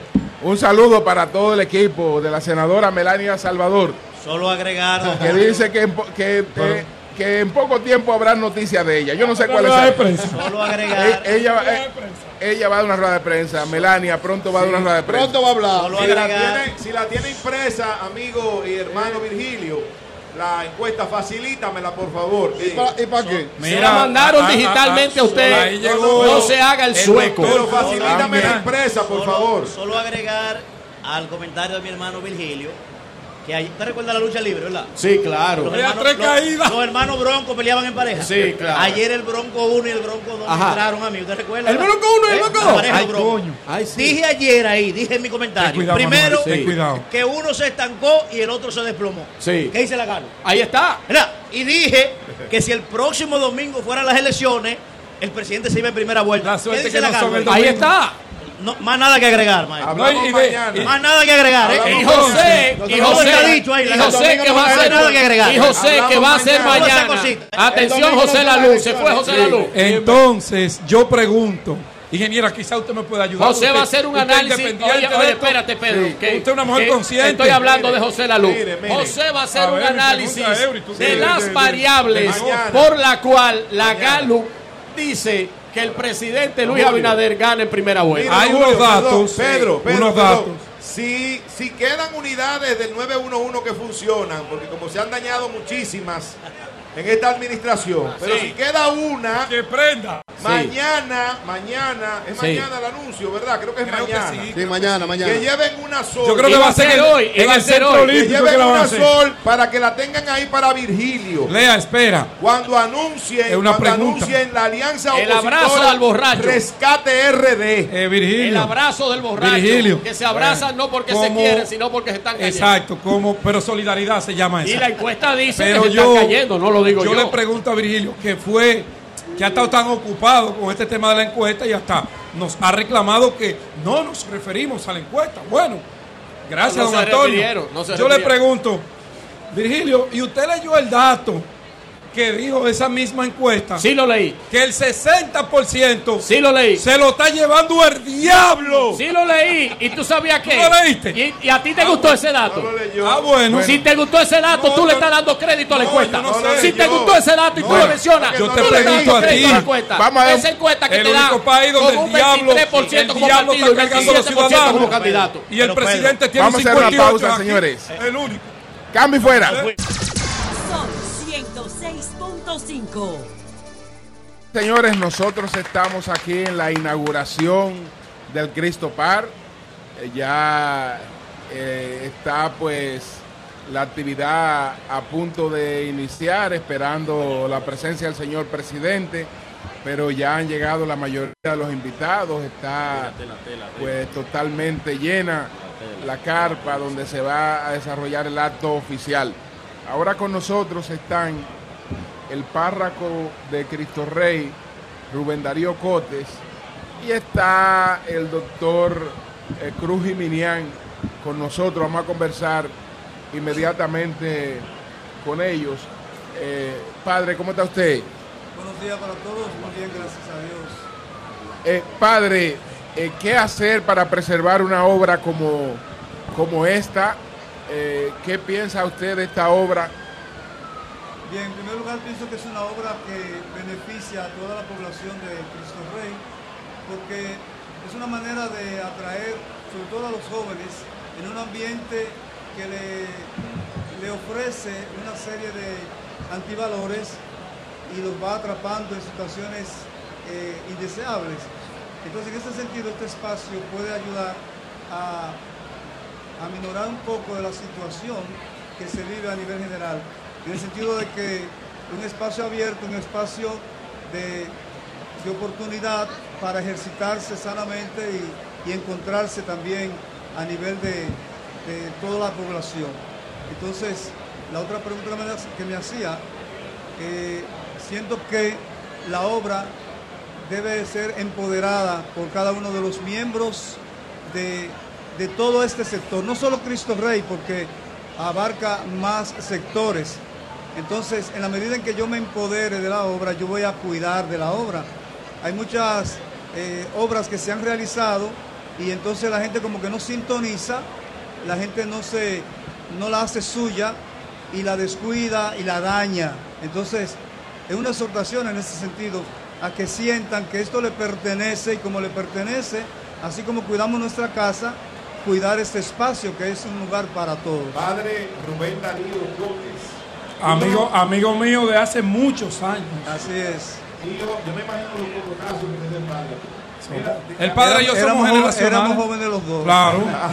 Somos Padre, dijo hace un ratito el director de la CAS, eh, Bellito Suberví, que este parque va a quedar eh, siendo administrado, dirigido por un patronato. Forma la iglesia católica, forma usted como cura párroco de aquí de Cristo Rey, parte de ese patronato. Bueno, creo que el patronato no se ha eh, organizado, pero estamos abiertos a participar porque pensamos que debe ser un trabajo de todos, de todos, sin ningún tipo de color, ningún tipo de distinción, y, y debemos integrar un patronato para cuidar, para hacer que cumpla con el cometido que, por el cual fue creado. Padre, además de una obra como esta, ¿qué otras cosas usted cree que hacen falta para crear mayores oportunidades para la gente, sobre todo para los jóvenes? Bien, el sector de Cristo Rey es un sector, como decía José La Luz, que lo estaba escuchando, Gracias, Padre. donde hay muchas situaciones que resolver, pero hay que ir entrando poco a poco. Una de las situaciones son los grupos vandálicos, eh, la gran, digamos, extensión o proliferación de, de familias eh, desorganizadas, por decir así. Eh, estamos hablando también de, de en poco espacio hay demasiada gente, entonces no hay muchas oportunidades, entonces esto hace que la gente asuma cosas, digamos, sin pensarlo mucho y se involucre en situaciones que, que perjudican a la persona. Entonces, Un, eh, un permiso, padre. Un saludo al buen amigo Alberto Atala. que Está por ahí. Bueno, entonces decía que, que aparte de este de esta es- espacio importante, hay que poner la atención a toda esta población que carece de oportunidades. Entonces ir dando respuesta de alguna forma, sobre todo a la juventud, a nivel de, de trabajo, a nivel de, de ocupaciones que le hagan pues desistir de situaciones que pueden perjudicar su vida. Padre, Cristo Rey, toda esta zona que yo la conozco a la perfección, he visto el desarrollo grande o pequeño que ha tenido. Eh, No vas a la iglesia, me dijo el padre, que tú no vas ahí. Lo viví eh, en carne propia. Aquí hemos visto cómo el tema cultural ha desaparecido prácticamente de las instituciones que se dedicaban a eso hace 15, 20 años. Hemos visto un deterioro progresivo de las infraestructuras para practicar algún deporte. Usted, como hombre de religión, representante social, que recibe el filtro de todo lo que la gente va y conversa con usted, en algún momento se ha sentado usted con las autoridades para ver de qué manera podemos volver a traer esos elementos que tanto le hacen falta a la comunidad y que ayudan para evitar que nuestros jóvenes nos caigan en la delincuencia, en el vicio de las drogas y todas estas, todos estos desafíos que tenemos. Bien, debo decir que estoy iniciando la experiencia aquí en Cristo apenas tengo dos meses. Estuve trabajando anteriormente en Cuba, duré cinco años eh, y llegué aquí para sustituir al padre Francisco Cordero, que lo, ha sido trasladado a otra parroquia. Entonces estoy en este tiempo pues conociendo la realidad, eh, acercándome a los grupos para hacer un trabajo en común. Es cierto que hay que rescatar muchas cosas y entre todos lo podemos lograr. Claro que sí. Se hace difícil porque hay tantas propuestas que tiene ya los niños y jóvenes que, que no están centrados precisamente en el deporte, en la cultura. Entonces hay que hacer eh, un trabajo muy fuerte para rescatar a esta población vulnerable que fácilmente se deja atrapar por tantas propuestas negativas. Eh, padre, en sus oraciones, en sus oraciones, eh, primero dígale la dirección de la parroquia a Pedro para que vaya. Pedro y me- Pedro es candidato y en sus oraciones póngalo, eh, póngalo para que pueda lograr Bueno. esa nominación eh, política, por favor. Bueno, Escucha, escucha lo que te van a responder. No, no. Escucha. Pedro ya me visitó por allá. Ya, y, ya. y somos amigos. Ah. Bueno, Ah, bueno. pues muchas gracias, muchas gracias. Y mira quién tiene el padre- Saludos a Jorgito. a Rubén Darío Cotes, al cura, al párroco de Cristo Rey. Bueno, vamos a conversar ahora con la, la figura más popular. Ya lo sabe. No solo de Cristo Rey, no. Diría que del Distrito Nacional. Un símbolo de Cristo Rey. Un símbolo del Y país, del así Distrito mismo. Nacional. Antonio Cruz. Todo el que va a aspirar a algo en el Sí, distrito señor. coge pan de Cruz y. El doctor Cruz Jiménez, Sí, señor. Al Ese doctor Jiménez. bueno. un filántropo. Doctor, vamos a hablar claro. ¿A quién usted está apoyando en este momento? Mira, yo no tengo partidos, sino personas. Ok. Por ejemplo, a Pedro yo apoyo. A Pedro, ¿usted lo oíste, Claro, Pedro? claro. Eh, Él lo el- sabe. El, el, el Él lo doctor sabe. Jiménez te apoya. No, pero todo. con los brazos abiertos. Pero yo apoyo gente del PRM, de la Fuerza del Pueblo, del PLD. Yo De no todos tengo que-. Bueno, todo el que yo considere el que tiene condiciones, yo lo apoyo. Y eso es verdad. Yo no tengo partido. Eso es verdad. Muy bien. Y, y Pedro ha, eh, ha pasado por allá, doctor. Amigo, hermano. Ah, pero en estos días ha Lo pasado. voy a apoyar fuertemente. Ah, ok, está bien. Doctor, y de, y de los presidentes, y de los presidentes, ¿usted está con, con quién usted está? Bueno, yo admiro, admiro muchísimo al actual presidente de la República porque en tres años que ha- tiene, ha venido aquí, esta es la sexta vez que viene aquí a, a- a este barrio, a traer soluciones. Y lo que va a pasar aquí hoy, nadie conoce lo que hay aquí adentro. Yo creo que ni el mismo Pello Subebí, Pellito, sabe lo que hay aquí abajo. Explícanos a ver. Ok. Cristo Rey, un barrio tradicionalmente olvidado. Aunque todos los gobiernos han hecho su inversión, la hizo Balaguer con los multi, la hizo Hipólito con el polideportivo, la hizo Danilo con, con escuela, bueno, todos han hecho su aporte. Sin embargo, nuestras calles todas estaban llenas de hoyos. Recuérdense eso. Y yo reto a cualquiera que me contradiga. Porque yo vivo aquí, hago medicina aquí, salí de la clínica ahora mismo, donde hay más de 2.000 pacientes en este momento, más de 2.000. Porque es el centro más visitado de República Dominicana. Así la es. gente más pobre, los que no tienen, tienen su puerta cerrada en todo el país. Entonces yo conozco bien el barrio. ¿Qué pasa? Aquí donde estamos, este parque divide a Cristo Rey, que es la parte este, con la parte oeste, que es la Agustina. Cristo Rey, oigan esto, es el corazón, pero de muchos barrios muy marginados. Entre ellos varios que ustedes no han escuchado su nombre y que viven decenas de miles de personas. ¿Cómo cuáles, doctor? Por La ejemplo. chancleta, el macuto, el La aguacate, la chivera, la macuto, el 70, la la retiro. 70. Y muchísimo más. El caliche. No, el caliche el famoso. La, cuava. La cuava, Ay, ay, eh, ay. la yuca, La eh, bueno, muchísimos barrios que la gente no sabe que existen, pero que son ciudadanos tan importantes como el presidente de la República. Por eso hice ese comentario. Entonces, este barrio olvidado, con el respeto de Pedro, mi amigo, mi hermano, yo pienso que aquí hay muchos clubes como ningún barrio tiene, lo puedo mencionar. Muchos parques. Aquí, por ejemplo, Roberto Salcedo hizo, hizo ese parque que está aquí al, al norte, al sur, perdón, que. Carolina Mejía va a acondicionar de nuevo. El parque Cruz y Minian que hizo David Collado. El parque Quito Libre. Hay muchos play, muchos clubes. Hay casas de la cultura, hay dos en vez de una. Que voy a pedir a Pellito Suberví. Aquí pusieron una plaza de cultura, pero el barrio quiere que esté techada. Ellos alegan que no, porque si está techada, eh, se va a, A desvirtuar. a desvirtuar. Las autoridades dicen que si es de, eh, de techada es para todo el mundo. Pero ¿qué pasa? Como es para todo el mundo, ahí no va a haber forma que vengan tigres a beber cerveza, a bailar reggaetón y a hacer cosas que no deben hacer.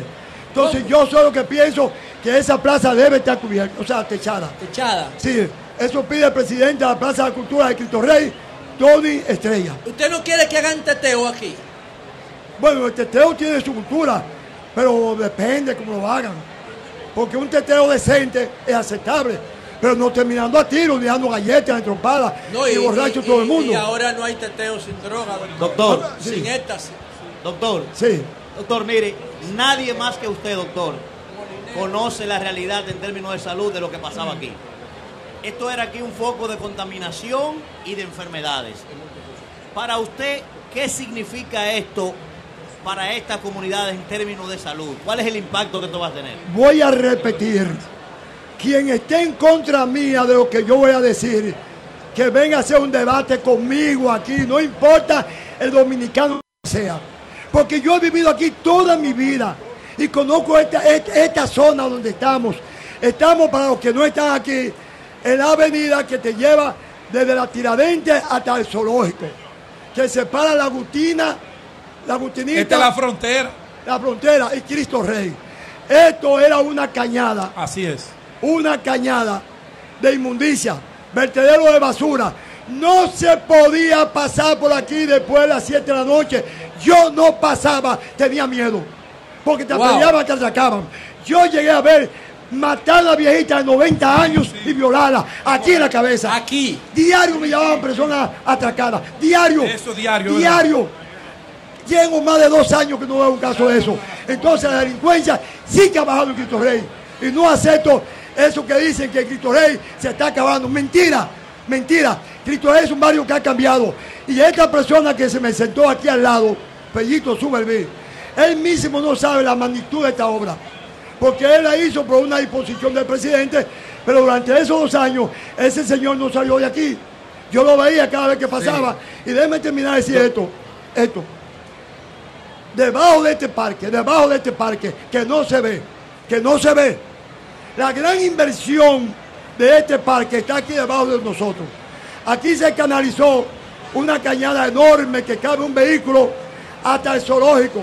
Preparar todo ese terreno, arrancar todos esos árboles, los que no estaban funcionando, y sembrar miles de árboles adaptados al medio ambiente. Embellecer todas esas casas que era la cosa más horrible que se podía ver deprimente. Atraco, inmundicia, oscuridad, la calle llena de hoyos. Entonces, esto hoy es diferente. Si New York, si New York tiene su centro parque, ¿por qué nosotros no tenemos también el Cristo Doctor, Parque? doctor, el dengue, dígame, ¿cómo, cómo, ¿cómo ha sido la situación con el dengue aquí? Mira, el dengue es, lamentablemente aquí a todos se le saca provecho. Viniendo, viniendo de usted, doctor, que sufrió de dengue y COVID juntos. No, a mí me ha dado dengue tres veces. Usted tiene tres cepas, entonces. Tres cepas. Déjeme decirle. El dengue yo lo vivo porque el centro clínico que más pacientes van es la clínica Cruz y Minián. Y van específicamente los pobres, los de estos barrios. Los ricos no van allá. Son aquella gente que están propensa. Llegó un momento tal que sí teníamos una atención, pero no era que había que internarlo. ¿Qué era lo que pasaba?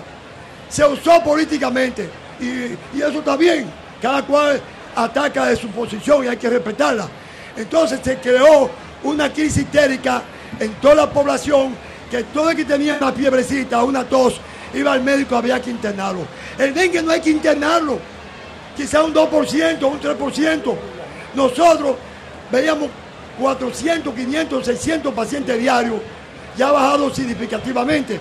Pero eso bajó a raíz de que yo di una declaración la semana antepasada de que no era así, que se estaba politizando. El dengue va a vivir con nosotros.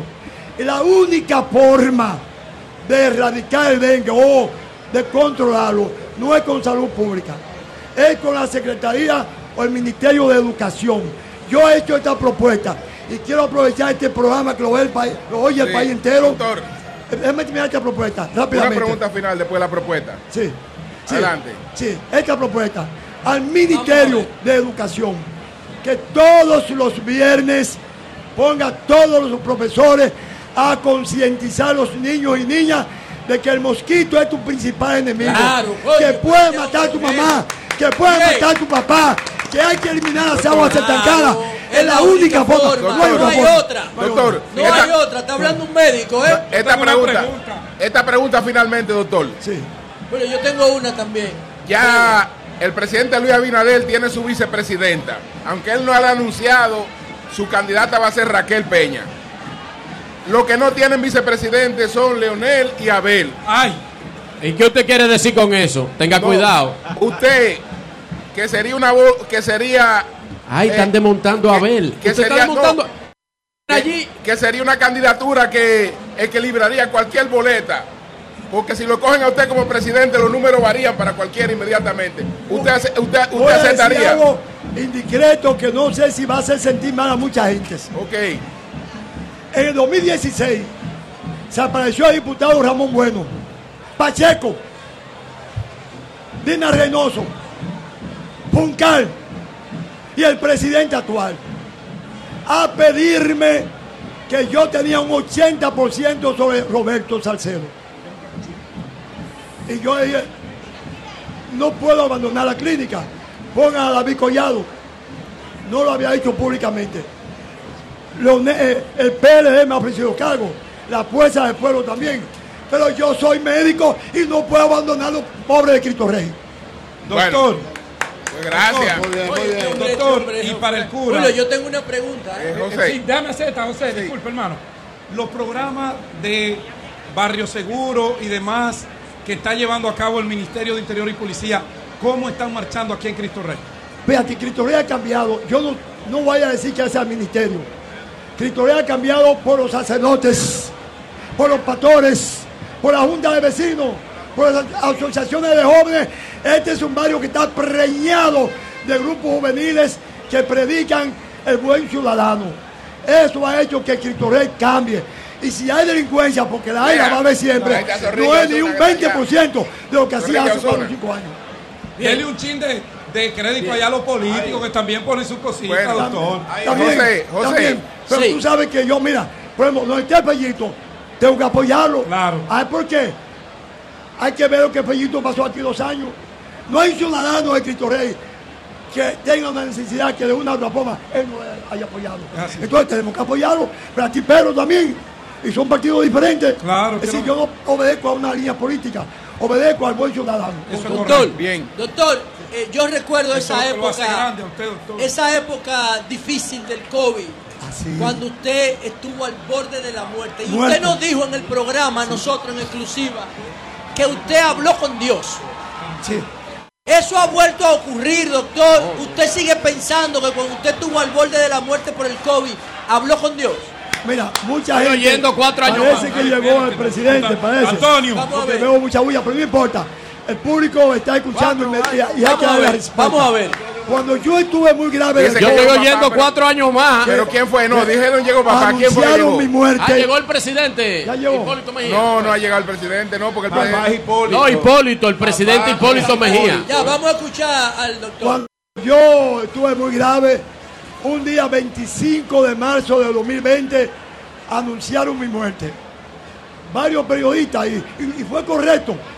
A Pedro Casal lo criticaron, pero él tenía razón. Ah. Es cierto, yo estaba muerto. Médicamente no había nada que hacer. Atención, Pedro Casal. Bueno, No, él lo sabe. un saludo, Él un saludo sabe. para el presidente Hipólito Mejía. Hipólito Mejía. que Esa está- es- que se ve muy bien. Se ve muy bien, recauchado el presidente, Mira, totalmente recauchado. El Hipólito. coronel Pedro ta- Guerrero. Vaya Pepe. Hizo la Hipólito, señal de la venga para acá, guillotina venga. allí, Hipólito. No, yo me paro por el presidente Hipólito Mejía. Totalmente Bueno, recauchado el presidente. Bueno, Bueno. Es un palo. Ah, por eso era que decía Bueno, llegó papá. llegó papá, la gente voceando. Un saludo para el coronel. Para el general, porque es general. general, El general, según la constitución. Bueno, aquí estamos saludando. A- a- aquí estamos saludando.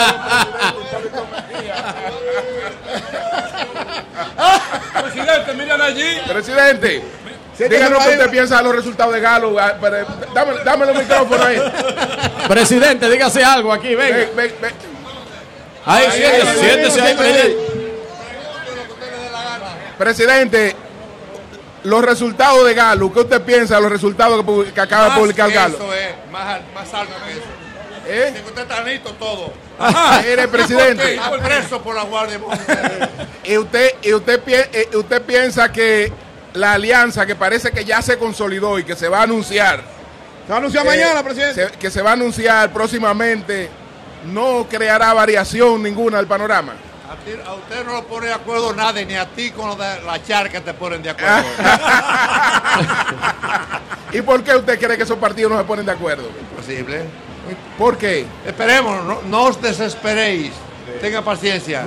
Presidente, ¿usted está de acuerdo que Carolina sea la candidata a alcaldesa del distrito? Yo dije mi punto de vista, pero ella es libre e independiente. Ella, ella es la secretaria general del partido y tendrá que decidir sobre los próximos días qué va a pasar. Presidente, el PRD tenía una historia de divisiones, como la tiene el PLD ahora, Leonel y Danilo. Pero después de la llegada al PRM, usted y Luis han encontrado forma de ponerse de acuerdo. ¿Cuál es la clave para que ahora el PRM no se divida? Porque sabemos perfectamente, hemos, hemos sido ana- analistas de la historia y eso es lo que ha llevado al país a grandes conflictos. Entonces, si tú no aprendes la lección, está perdida. Lo que no han aprendido la lección son estos azarosos que votan la mujer. La mujer no lo vota a ellos. Si la mujer no lo vota a ellos, se va- van a entenderse entre ellos. No, pero no es posible. Presidente Mejía. Presidente, eh, ya está Adelante. definido, presidente, el tema de la candidatura presidencial de Luis Abinader. ¿Usted favorece que repita la vicepresidenta o usted tiene alguna otra candidata para que acompañe al presidente? Es una vicepresidenta que no tiene sustituto. Ajá. Increíble, eso es. Atención, esa- ¿eh? Esa salió de las entrañas de Santiago, de la Lea. Universidad Católica, Pero- Oye, lo que- de la capacidad, no de la lealtad, de la inteligencia. ¿Para qué tú quieres más? No, presidente- presidente, Presidente Hipólito Mejía. Bueno, ¿quién, quién va? Déjame hacer una pregunta a- al presidente Hipólito Mejía. Presidente, usted ha sido un hombre muy enérgico con el tema este de la lucha contra la corrupción y siempre ha sido frontal con ese tema. Recientemente se han variado las medidas de coerción prácticamente a todos los imputados de los casos más sonados de esa lucha de este gobierno. ¿Qué opina el presidente Mejía de esto? Incluso acusan alguna lengua viperina de que usted es muy amigo de alguna de esa gente y que usted ha como obrado en eso. La justicia es libre e independiente y la manejan ustedes, los azarosos del PL, del FUFO, del FUFO. que son los dueños de la justicia. Ay. No, usted no- Eso lo sabe todo el mundo. Fuiste por lana y Usted saliste no se recuerda lo que me hicieron a mí, que me llevaron a cinco años y siete meses. Eso fue un error. La justicia, ustedes. Ve- Presidente, pre- mira, yo soy enemigo de la retaliación. Ah. Lo he dicho públicamente. Dale, Nayib. Eh, pero la Eh. justicia que decida es un problema Sí. de un poder Pres- ajeno al poder ejecutivo. Presidente Hipólito Mejía, usted con lo que acaba de decir de Raquel Peña, de que no tiene sustituto, estaría de plano de, descartando que Carolina Mejía pueda ser compañera de boleta de Luis. Pero entonces me gustaría saber, en el 2028, después de Luis, para Hipólito Mejía, ¿quién sigue? Ay.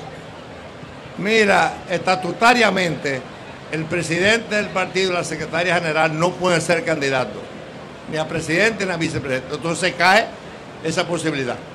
Lo que viene, yo no tengo tanta inteligencia para ver lo que viene de tantos años a- a- próximo. Ahora esperemos. Presidente, Eh, si yo presidente. estoy vivo, estaremos en la calle Eh, medio eh, peleando presidente, con ustedes. presidente, ¿cómo, cómo está, cómo está la salud y qué hace usted para cuidarla? Estoy como un niño. ¿Qué Me quiere decir? Me orino en la cama y pido leche.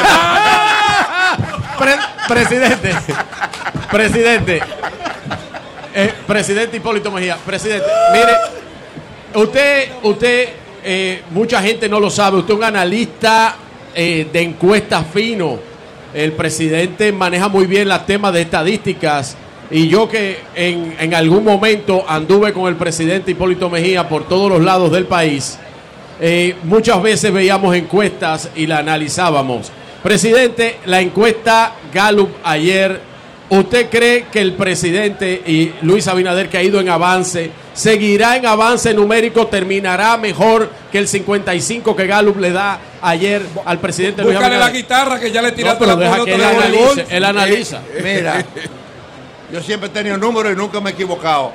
Y cuando tú me acompañabas antes de tú ser rubio, porque tú te metiste a rubio ahora. Eh, voy a decirte que eh, en mis números es más alto que eso. Y, eh, y mis amigos de- de- del PLD, un amigo mío, Abel, tiene menos de 10. Esos son los números suyos. Abel menos de 10 y Luis más de Luis me- 55. me- me- Luis menos, Luis me- ce- cerca de 20 está Luis. Eh, Eh, el otro, Leonel, el Leonel, el fútbol. Leonel 20, Abel 9 y Luis más de 55. Cerca de 60. Cerca de 60. Ahí están los números. Presidente, y los senadores que están inconformes eh, por la cuestión de la encuesta, porque algunos quedaron fuera, Melania etcétera. Salvador, por ejemplo. ¿Usted cree que qué comportamiento van a asumir? Bueno, eh, yo he respondido muchas veces eso. Fernando de- de- Alemán, de- de- eh, eso. Melania Salvador. Melania Salvador.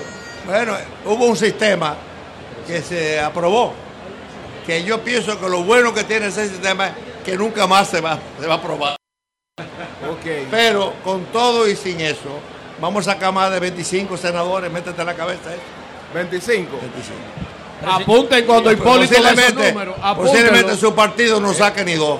Estoy anotando, ¿eh? Ah. Presidente. No, tú no pegas una nunca. Turco. Estoy anotando. Cuando tú te cambias hay que ir al revés y gana seguro.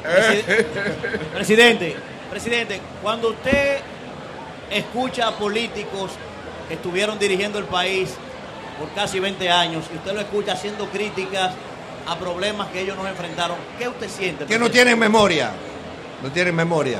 Eh, ellos dicen cosas que la historia y los números dicen lo contrario. Pero esto es parte de la demagogia y este el deterioro de muchos políticos en el país, que no se respetan a sí mismos. Pero cada cual tiene derecho a utilizar los argumentos que quiera. La situación de la frontera, presidente, ¿qué debemos hacer con la frontera? ¿Mantenerla cerrada hasta esperar algunos cambios? ¿Qué hacer? No, lo que se está haciendo tiene mi aprobación y es con lo que yo estoy de acuerdo. Eh, no es fácil, es fácil, pero los que están en mucha necesidad alimentaria son los haitianos. Es un tema que como mucha gente ha analizado, eh, los, los haitianos tienen un concepto de nacionalismo y de, y de, yo diría, de odio o de rencores a esta sociedad. Y nosotros estamos igual, nosotros también somos nacionalistas. Así que no hay que preocuparse por eso. Lo que yo te aseguro que está bien protegido, sí, la frontera. Sí, eso sí. Eso te lo aseguro yo a ti. Porque yo sé, yo tengo un curso, un doctorado en guardiología. Qué bueno, qué bueno. Tienen un gran hombre dirigiendo el ejército. ¿Eh? Tienen un gran militar Sí, dirigiendo el ejército Sí, señor. dominicano. Sí, señor. Y un gran Uno de los mejores. Y un gran ministro de Onofre. defensa, Sí. Carlos Fernández Onofre. ¿Qué, ¿Qué piensa usted de esta obra, presidente? Yo no la conocía porque Fellito no me había invitado. Pero me mandó una invitación y estoy aquí por eso. Porque yo, bueno. donde me invitan, voy. Y si no me invitan, no voy. Exacto. Qué bueno. claro no puedo ser. Pero Fellito me invitó. Pero aquí estoy por eso. Qué bueno, qué bueno. Muchas gracias, Gracias presidente. presidente Muchas Hipólito gracias. Mejía. Me despido a ustedes diciéndoles harto de verlo. Gracias, gracias, presidente, Gracias, eh. Bueno, señores, está a punto de iniciar esta actividad. Nosotros vamos a hacer una pausa y volvemos. Cambio y fuera.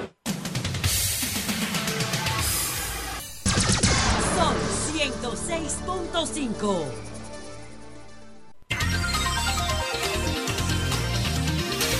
Bueno, señores, son las 11, 3 minutos. Casi está a punto de empezar esta inauguración. Solo se está en espera de la llegada del presidente Abinader. Eh, acaba de llegar, acabamos de saludar al ministro de la Vivienda, Carlos Bonilla, el ingeniero. Carlos Bonilla. Eh, eh, y acabamos Julio. de comer, sí. Actualizar el caso de la tragedia de Fula en Bonao. Caramba, qué La defensa triste. es. civil rescató 12 personas, 4 sin vida, entre ellas una madre de 29 años y una hija de 13 que fueron a celebrar su cumpleaños. El río creció de repente y Se- se los llevó a todos. hay una señora todavía desaparecida, o sea que al balance son 12 personas rescatadas, de las cuales 5 va- eh, sin vida, murieron por la crecida repentina del río Fula en Bonao. Qué pena, Qué, pena, qué pena. Y entonces hay varios desaparecidos. Sí, una señora, porque ya rescataron a los demás, rescataron siete con vida. Ok. Ah, perfecto. Ya no quedan desaparecidos, qué bien. Ok. Eso está bien.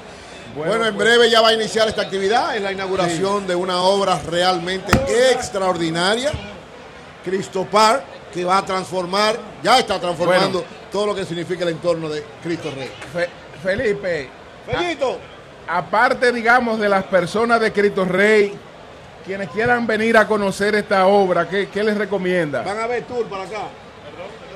Van a ver tour para venir a ver esto, ¿verdad? Eh, bueno, eh, esto está abierto al público en sentido general. Eh, decía ahorita que con entusiasmo la gente ya de por sí está utilizando el parque en algunas áreas y puede venir cualquier persona de la ciudad y del país que quiera venir a conocer esta área, donde tenemos que resaltar, que se me quedaba, cómo el entorno eh, lo pintamos, todas las viviendas alrededor del Cristo Park, alrededor de más de 1.500 viviendas pintadas eh, para embellecimiento urbanístico de esta área. única en el país. Se parece a como una en Medellín.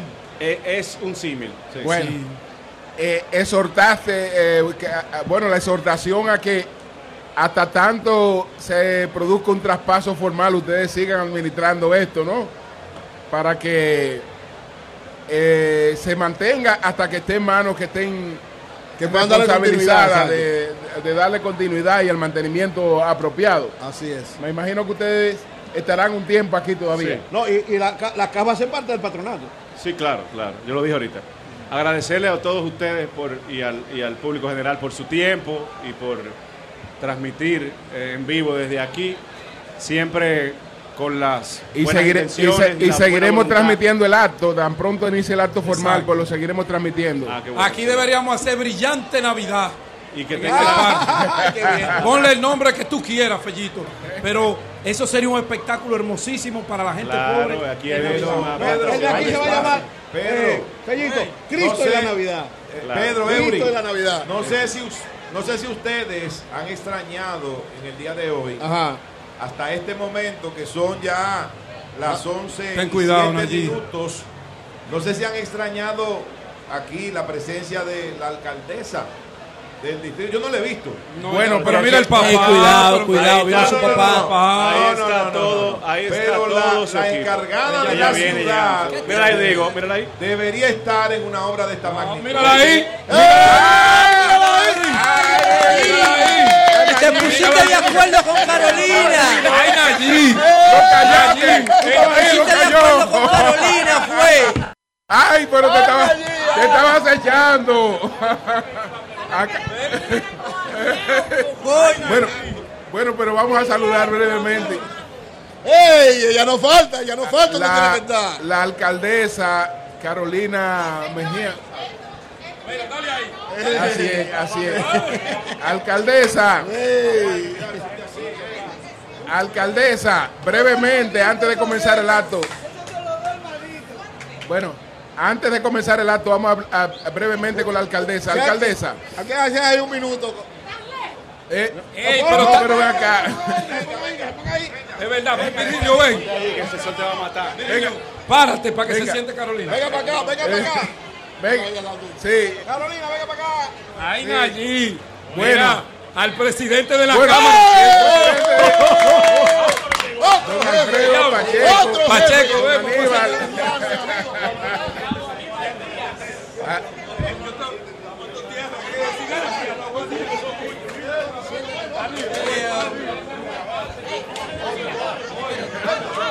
Bueno, señores, está, está la alcaldesa Carolina Mejía.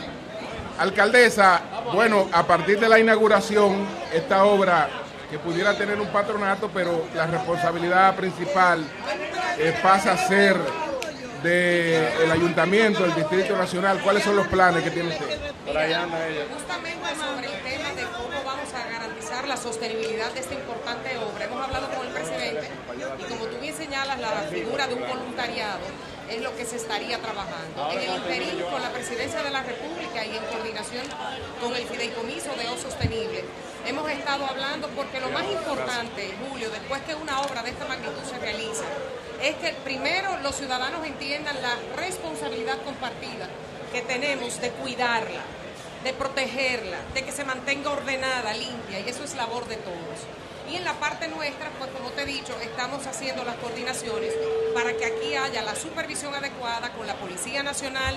Ya hay una persona en el destacamento que anoche fue asignada luego de sostener una reunión con el general Ten. Y bueno, y estaremos eh, trabajando aquí todos los días, especialmente con esta población importante de Cristo Rey que esperaba por años esta obra tan importante que a mi hermano Fellito que está ahí, yo quisiera que le diéramos otro fuerte aplauso Sí, señor, bueno. por el trabajo realizado. ¿Y cuándo, cuándo se produce el anuncio suyo? Pues ya sabemos que usted va. Nosotros- Ahora, ¿cuándo nosotros- usted lo va a anunciar? ¿Cuándo se anuncia sigue? Nosotros tenemos Sí. por ley la obligación hasta el día 20 de noviembre. Entonces ustedes saben que nosotros somos gente que cumplimos con las normas, con las leyes. O sea, antes del en 20 ese usted anuncia que va. Bueno, anunciaremos lo que haya que anunciar. pero agradecidísima. Ay, pero miren a Dionisio. Santana, donde está sonriente. Ay, se nos fue. Nayí.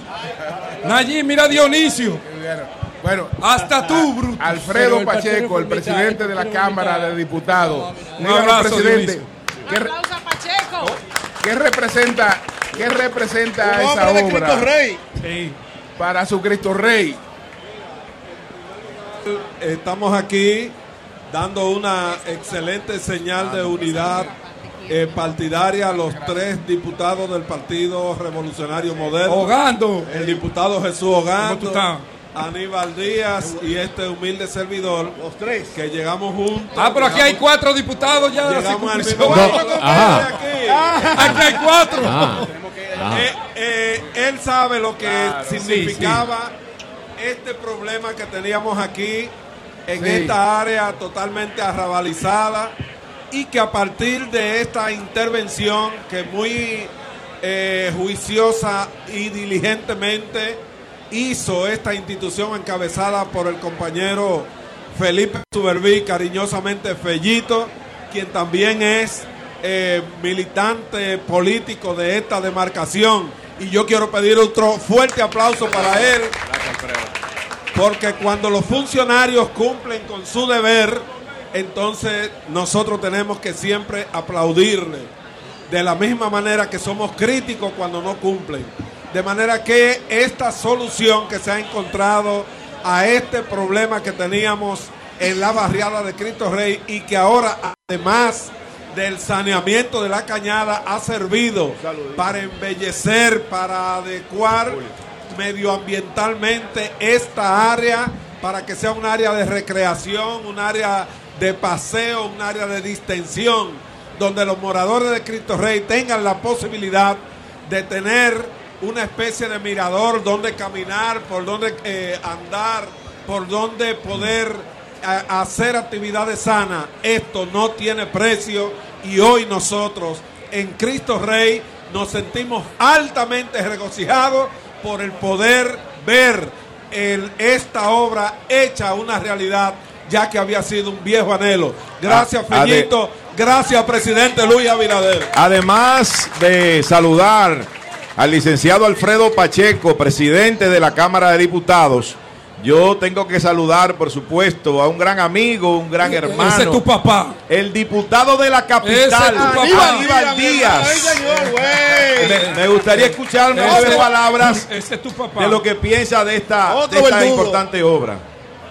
Las gracias al Sol de la Mañana por ser hoy un eje de transmisión a todo el mundo de esta buena nueva de la capital y de Cristo Rey. Este es un espacio público emblemático. Aquí recuerdo una vez el propio Pedro Jiménez, siendo nosotros director de espacio público, una vez me llamó. ¿Te acuerdas? Vinimos juntos, Pedro y yo, caminamos. Aquí Es había posilga, aquí habían talleres. Tú conocías todo eso, Todo sí. esto, esto lo recuperamos como un espacio público y hoy Fellito acaba de traer la dignidad a este espacio público, una integración urbana sostenible, amigable, un gran ejercicio de ciudadanía. Lo felicito no solo a Fellito, sino a todos los colaboradores de la institución que han hecho posible esta obra. Y gracias al Sol de la Mañana, don Julio, por permitirle llevar al país un testimonio de recuperación de espacios públicos. Y aquí, junto con Alfredo Pacheco, líder de la circunscripción y Sin una parte fundamental de la capital, Ah. detrás, haciendo camino al andar y, cómo no, celebrando esta buena nueva. Presidente, presidente Pacheco, ¿cuál es su candidato para la senaduría del Distrito No, Nacional? pero mencione que ahí está la senadora del distrito. Pacheco, ¿Cuál es su candidato para la senaduría del distrito? Mira, la candidatura al- a la senaduría del Distrito Nacional está reservada. Y como militante muy disciplinado Ay, que soy ay, ay, de ay, nuestra ay, organización, ay. Tal y como dijo Carolina, vamos como partido a tomar la decisión en el momento indicado cumpliendo con la ley. A quien lleve el PRM, ese será senador o senadora. Pero el, PRM no- Nacional. pero el PRM tiene una senadora. Claro, muy buena por Y- cierto. y entonces, ¿por qué no apoyarla desde ahora? Bueno, muy buena por cierto, pero la candidatura no fue a concurso, está reservada. Bueno, bueno. Hubo un silencio ahí con esa Pero, reserva. eh, no, no, no, no hay silencio. Pedro Jiménez, míralo ahí. Amigo suyo. Ponte, ponte a inventar, Ponte a inventar que esos son los verdugos de aquí. Aprende ahí. mío. Coge nota. no, Escribe. Senadora. Escribe. Jiménez y nosotros. ¿Cómo que se gana oye, una oye, diputación aquí? escucha, escucha. Oye esto, Pedro Jiménez y nosotros Sí.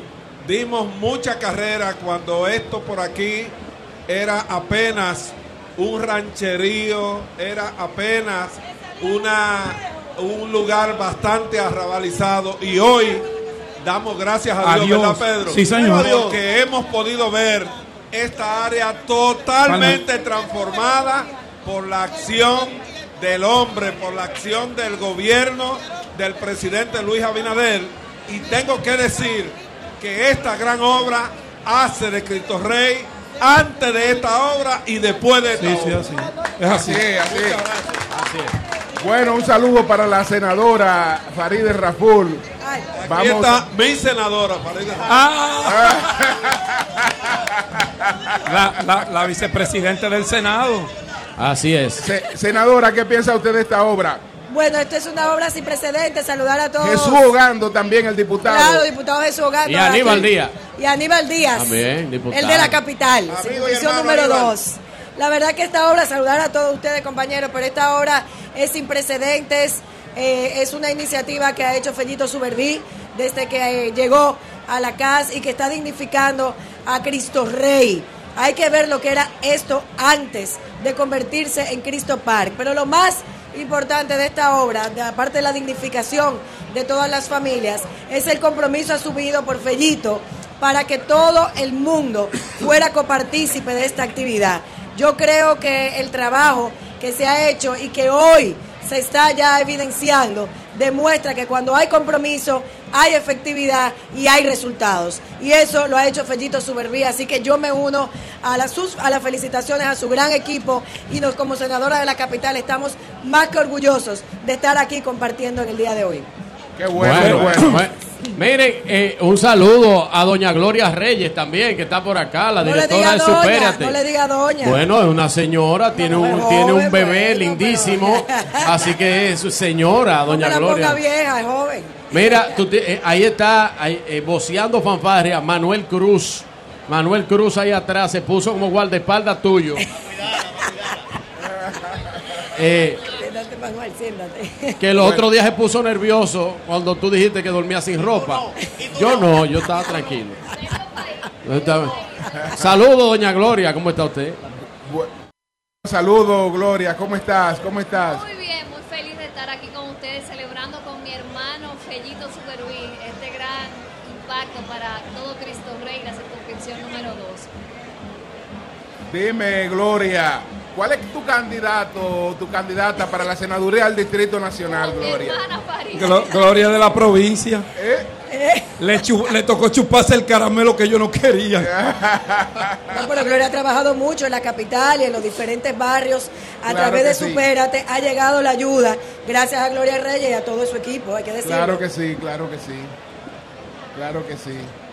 Bueno, señores. Bueno, maestro, estoy viendo, estoy viendo en la carpa principal. Sí. Una persona que desde hace rato me está llamando mucho la atención. Sí. Y no puedo quedarme callado. ¿Quién, Lo quién? estoy viendo desde aquí. ¿Quién? El presidente del Partido Cívico Renovador.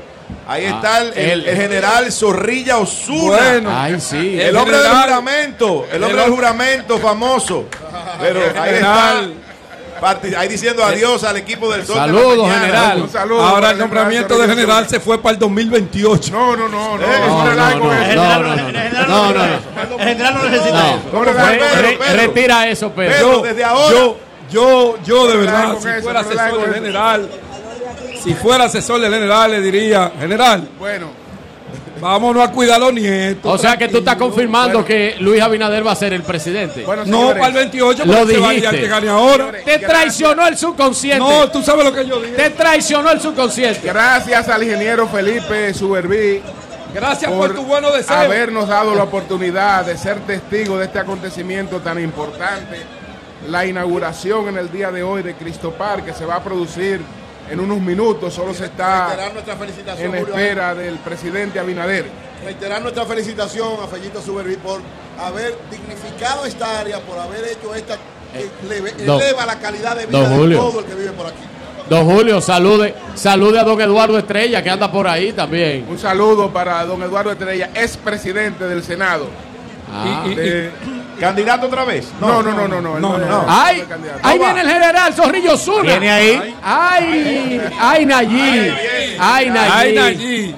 ¡Ay, Nayí! La suerte que el general ya no. Manuel, ay, Manuel. Ay, Manuel. Ay, No lo- mi madre. No lo, esté, no abrazando, ¿no? Ay, mi General. madre. Tú acabaste con el general. General, Ey, siéntese un momentito, general. Yo. General, sabes- siéntese un momentito. No, el general no habla más. Don Julio, don Julio. General, El general está más joven, don Julio. Pedro, Sí. general, usted ha tenido oportunidad de dialogar con el presidente después de la juramentación y aclarar el malentendido de la juramentación. Lo primero es que ustedes saben muy bien que yo soy seguidor de este programa. Así es. Así es. Sin lugar a Que soy hermano de Nayib, amigo de su padre. Yo lo sé, yo lo sé. Y no tengo que hablar de las relaciones primarias de afecto que hay entre Julio, ese gran hermano, que Julio es amigo, no del general en retiro, sino del capitán. Eury, Eh, mi hermano, Hermano, hermano, hermano, llave. duartiano y luperoniano, Así es. Bochista, Firmes patriotas. y, si a usted, peñagomista, y, si, y si a usted lo nombran en un sitio, al otro día me aparezco jefeando ahí. Se el hermano Pedro, Hermano de verdad. amigo de mi hijo, amigo mío. Abrazo a Jorgito, mi hermano. Un abrazo. A Jorgito, Pedro, sí, un tú abrazo. tienes Un abrazo a Jorgito. muchas condiciones para ir Senador de aquí ya. Para ir. Diputado, perdón, senador. Gracias, hermano. a la Cámara de Diputados. Gracias, mi general. Tenemos muchísimos amigos. Me estuvo hablando un amigo tuyo y mío de ti, Andy Ventura, Ah, mi hermano Andy. hermano tuyo. Un saludo a Andy. De los desarrolladores de Cristo Rey. Andy. Desarrolló Pintores.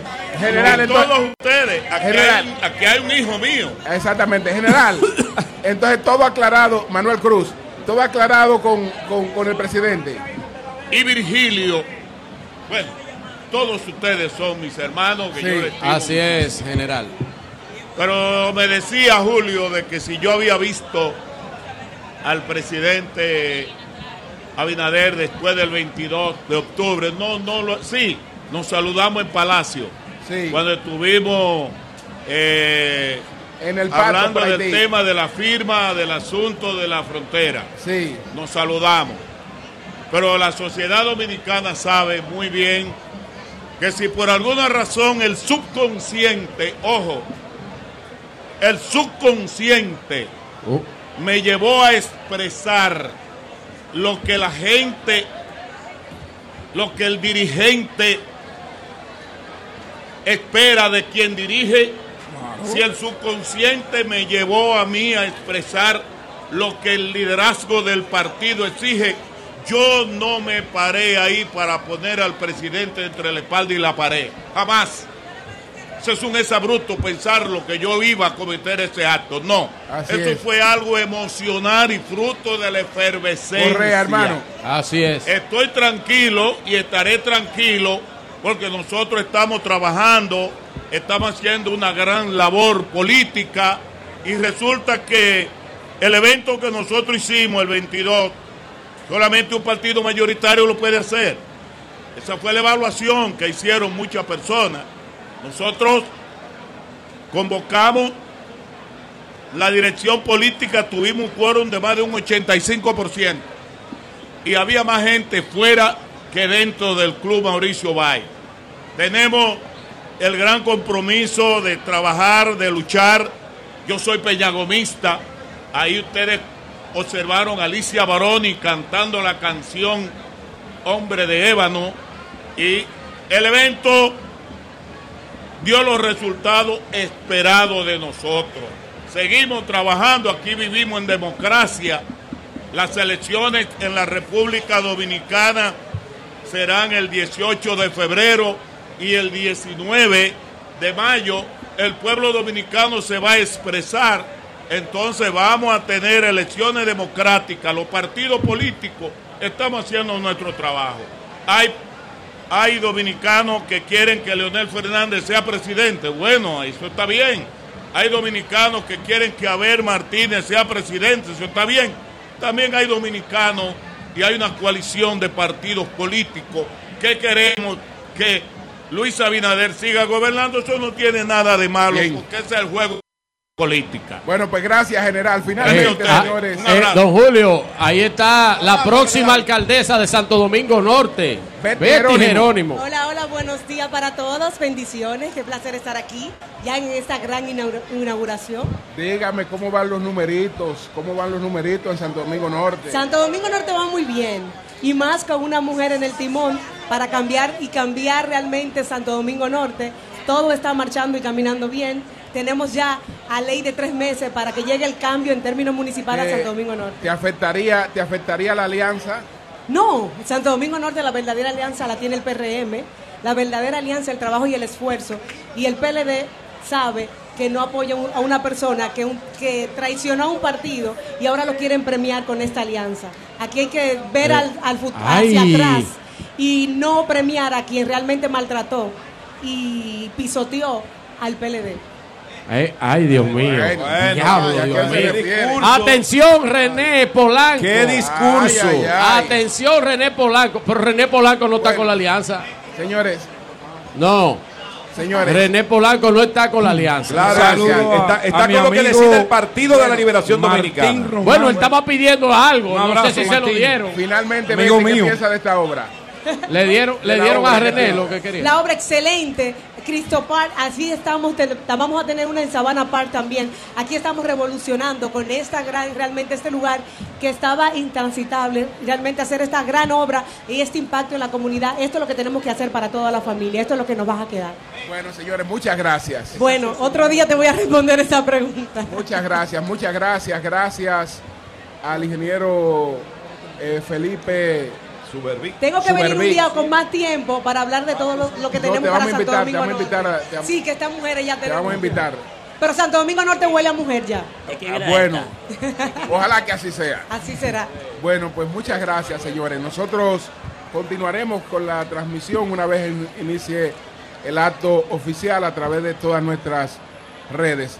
Así es que nosotros nos despedimos esperando ya la inauguración formal de este acto. Cambio fuera.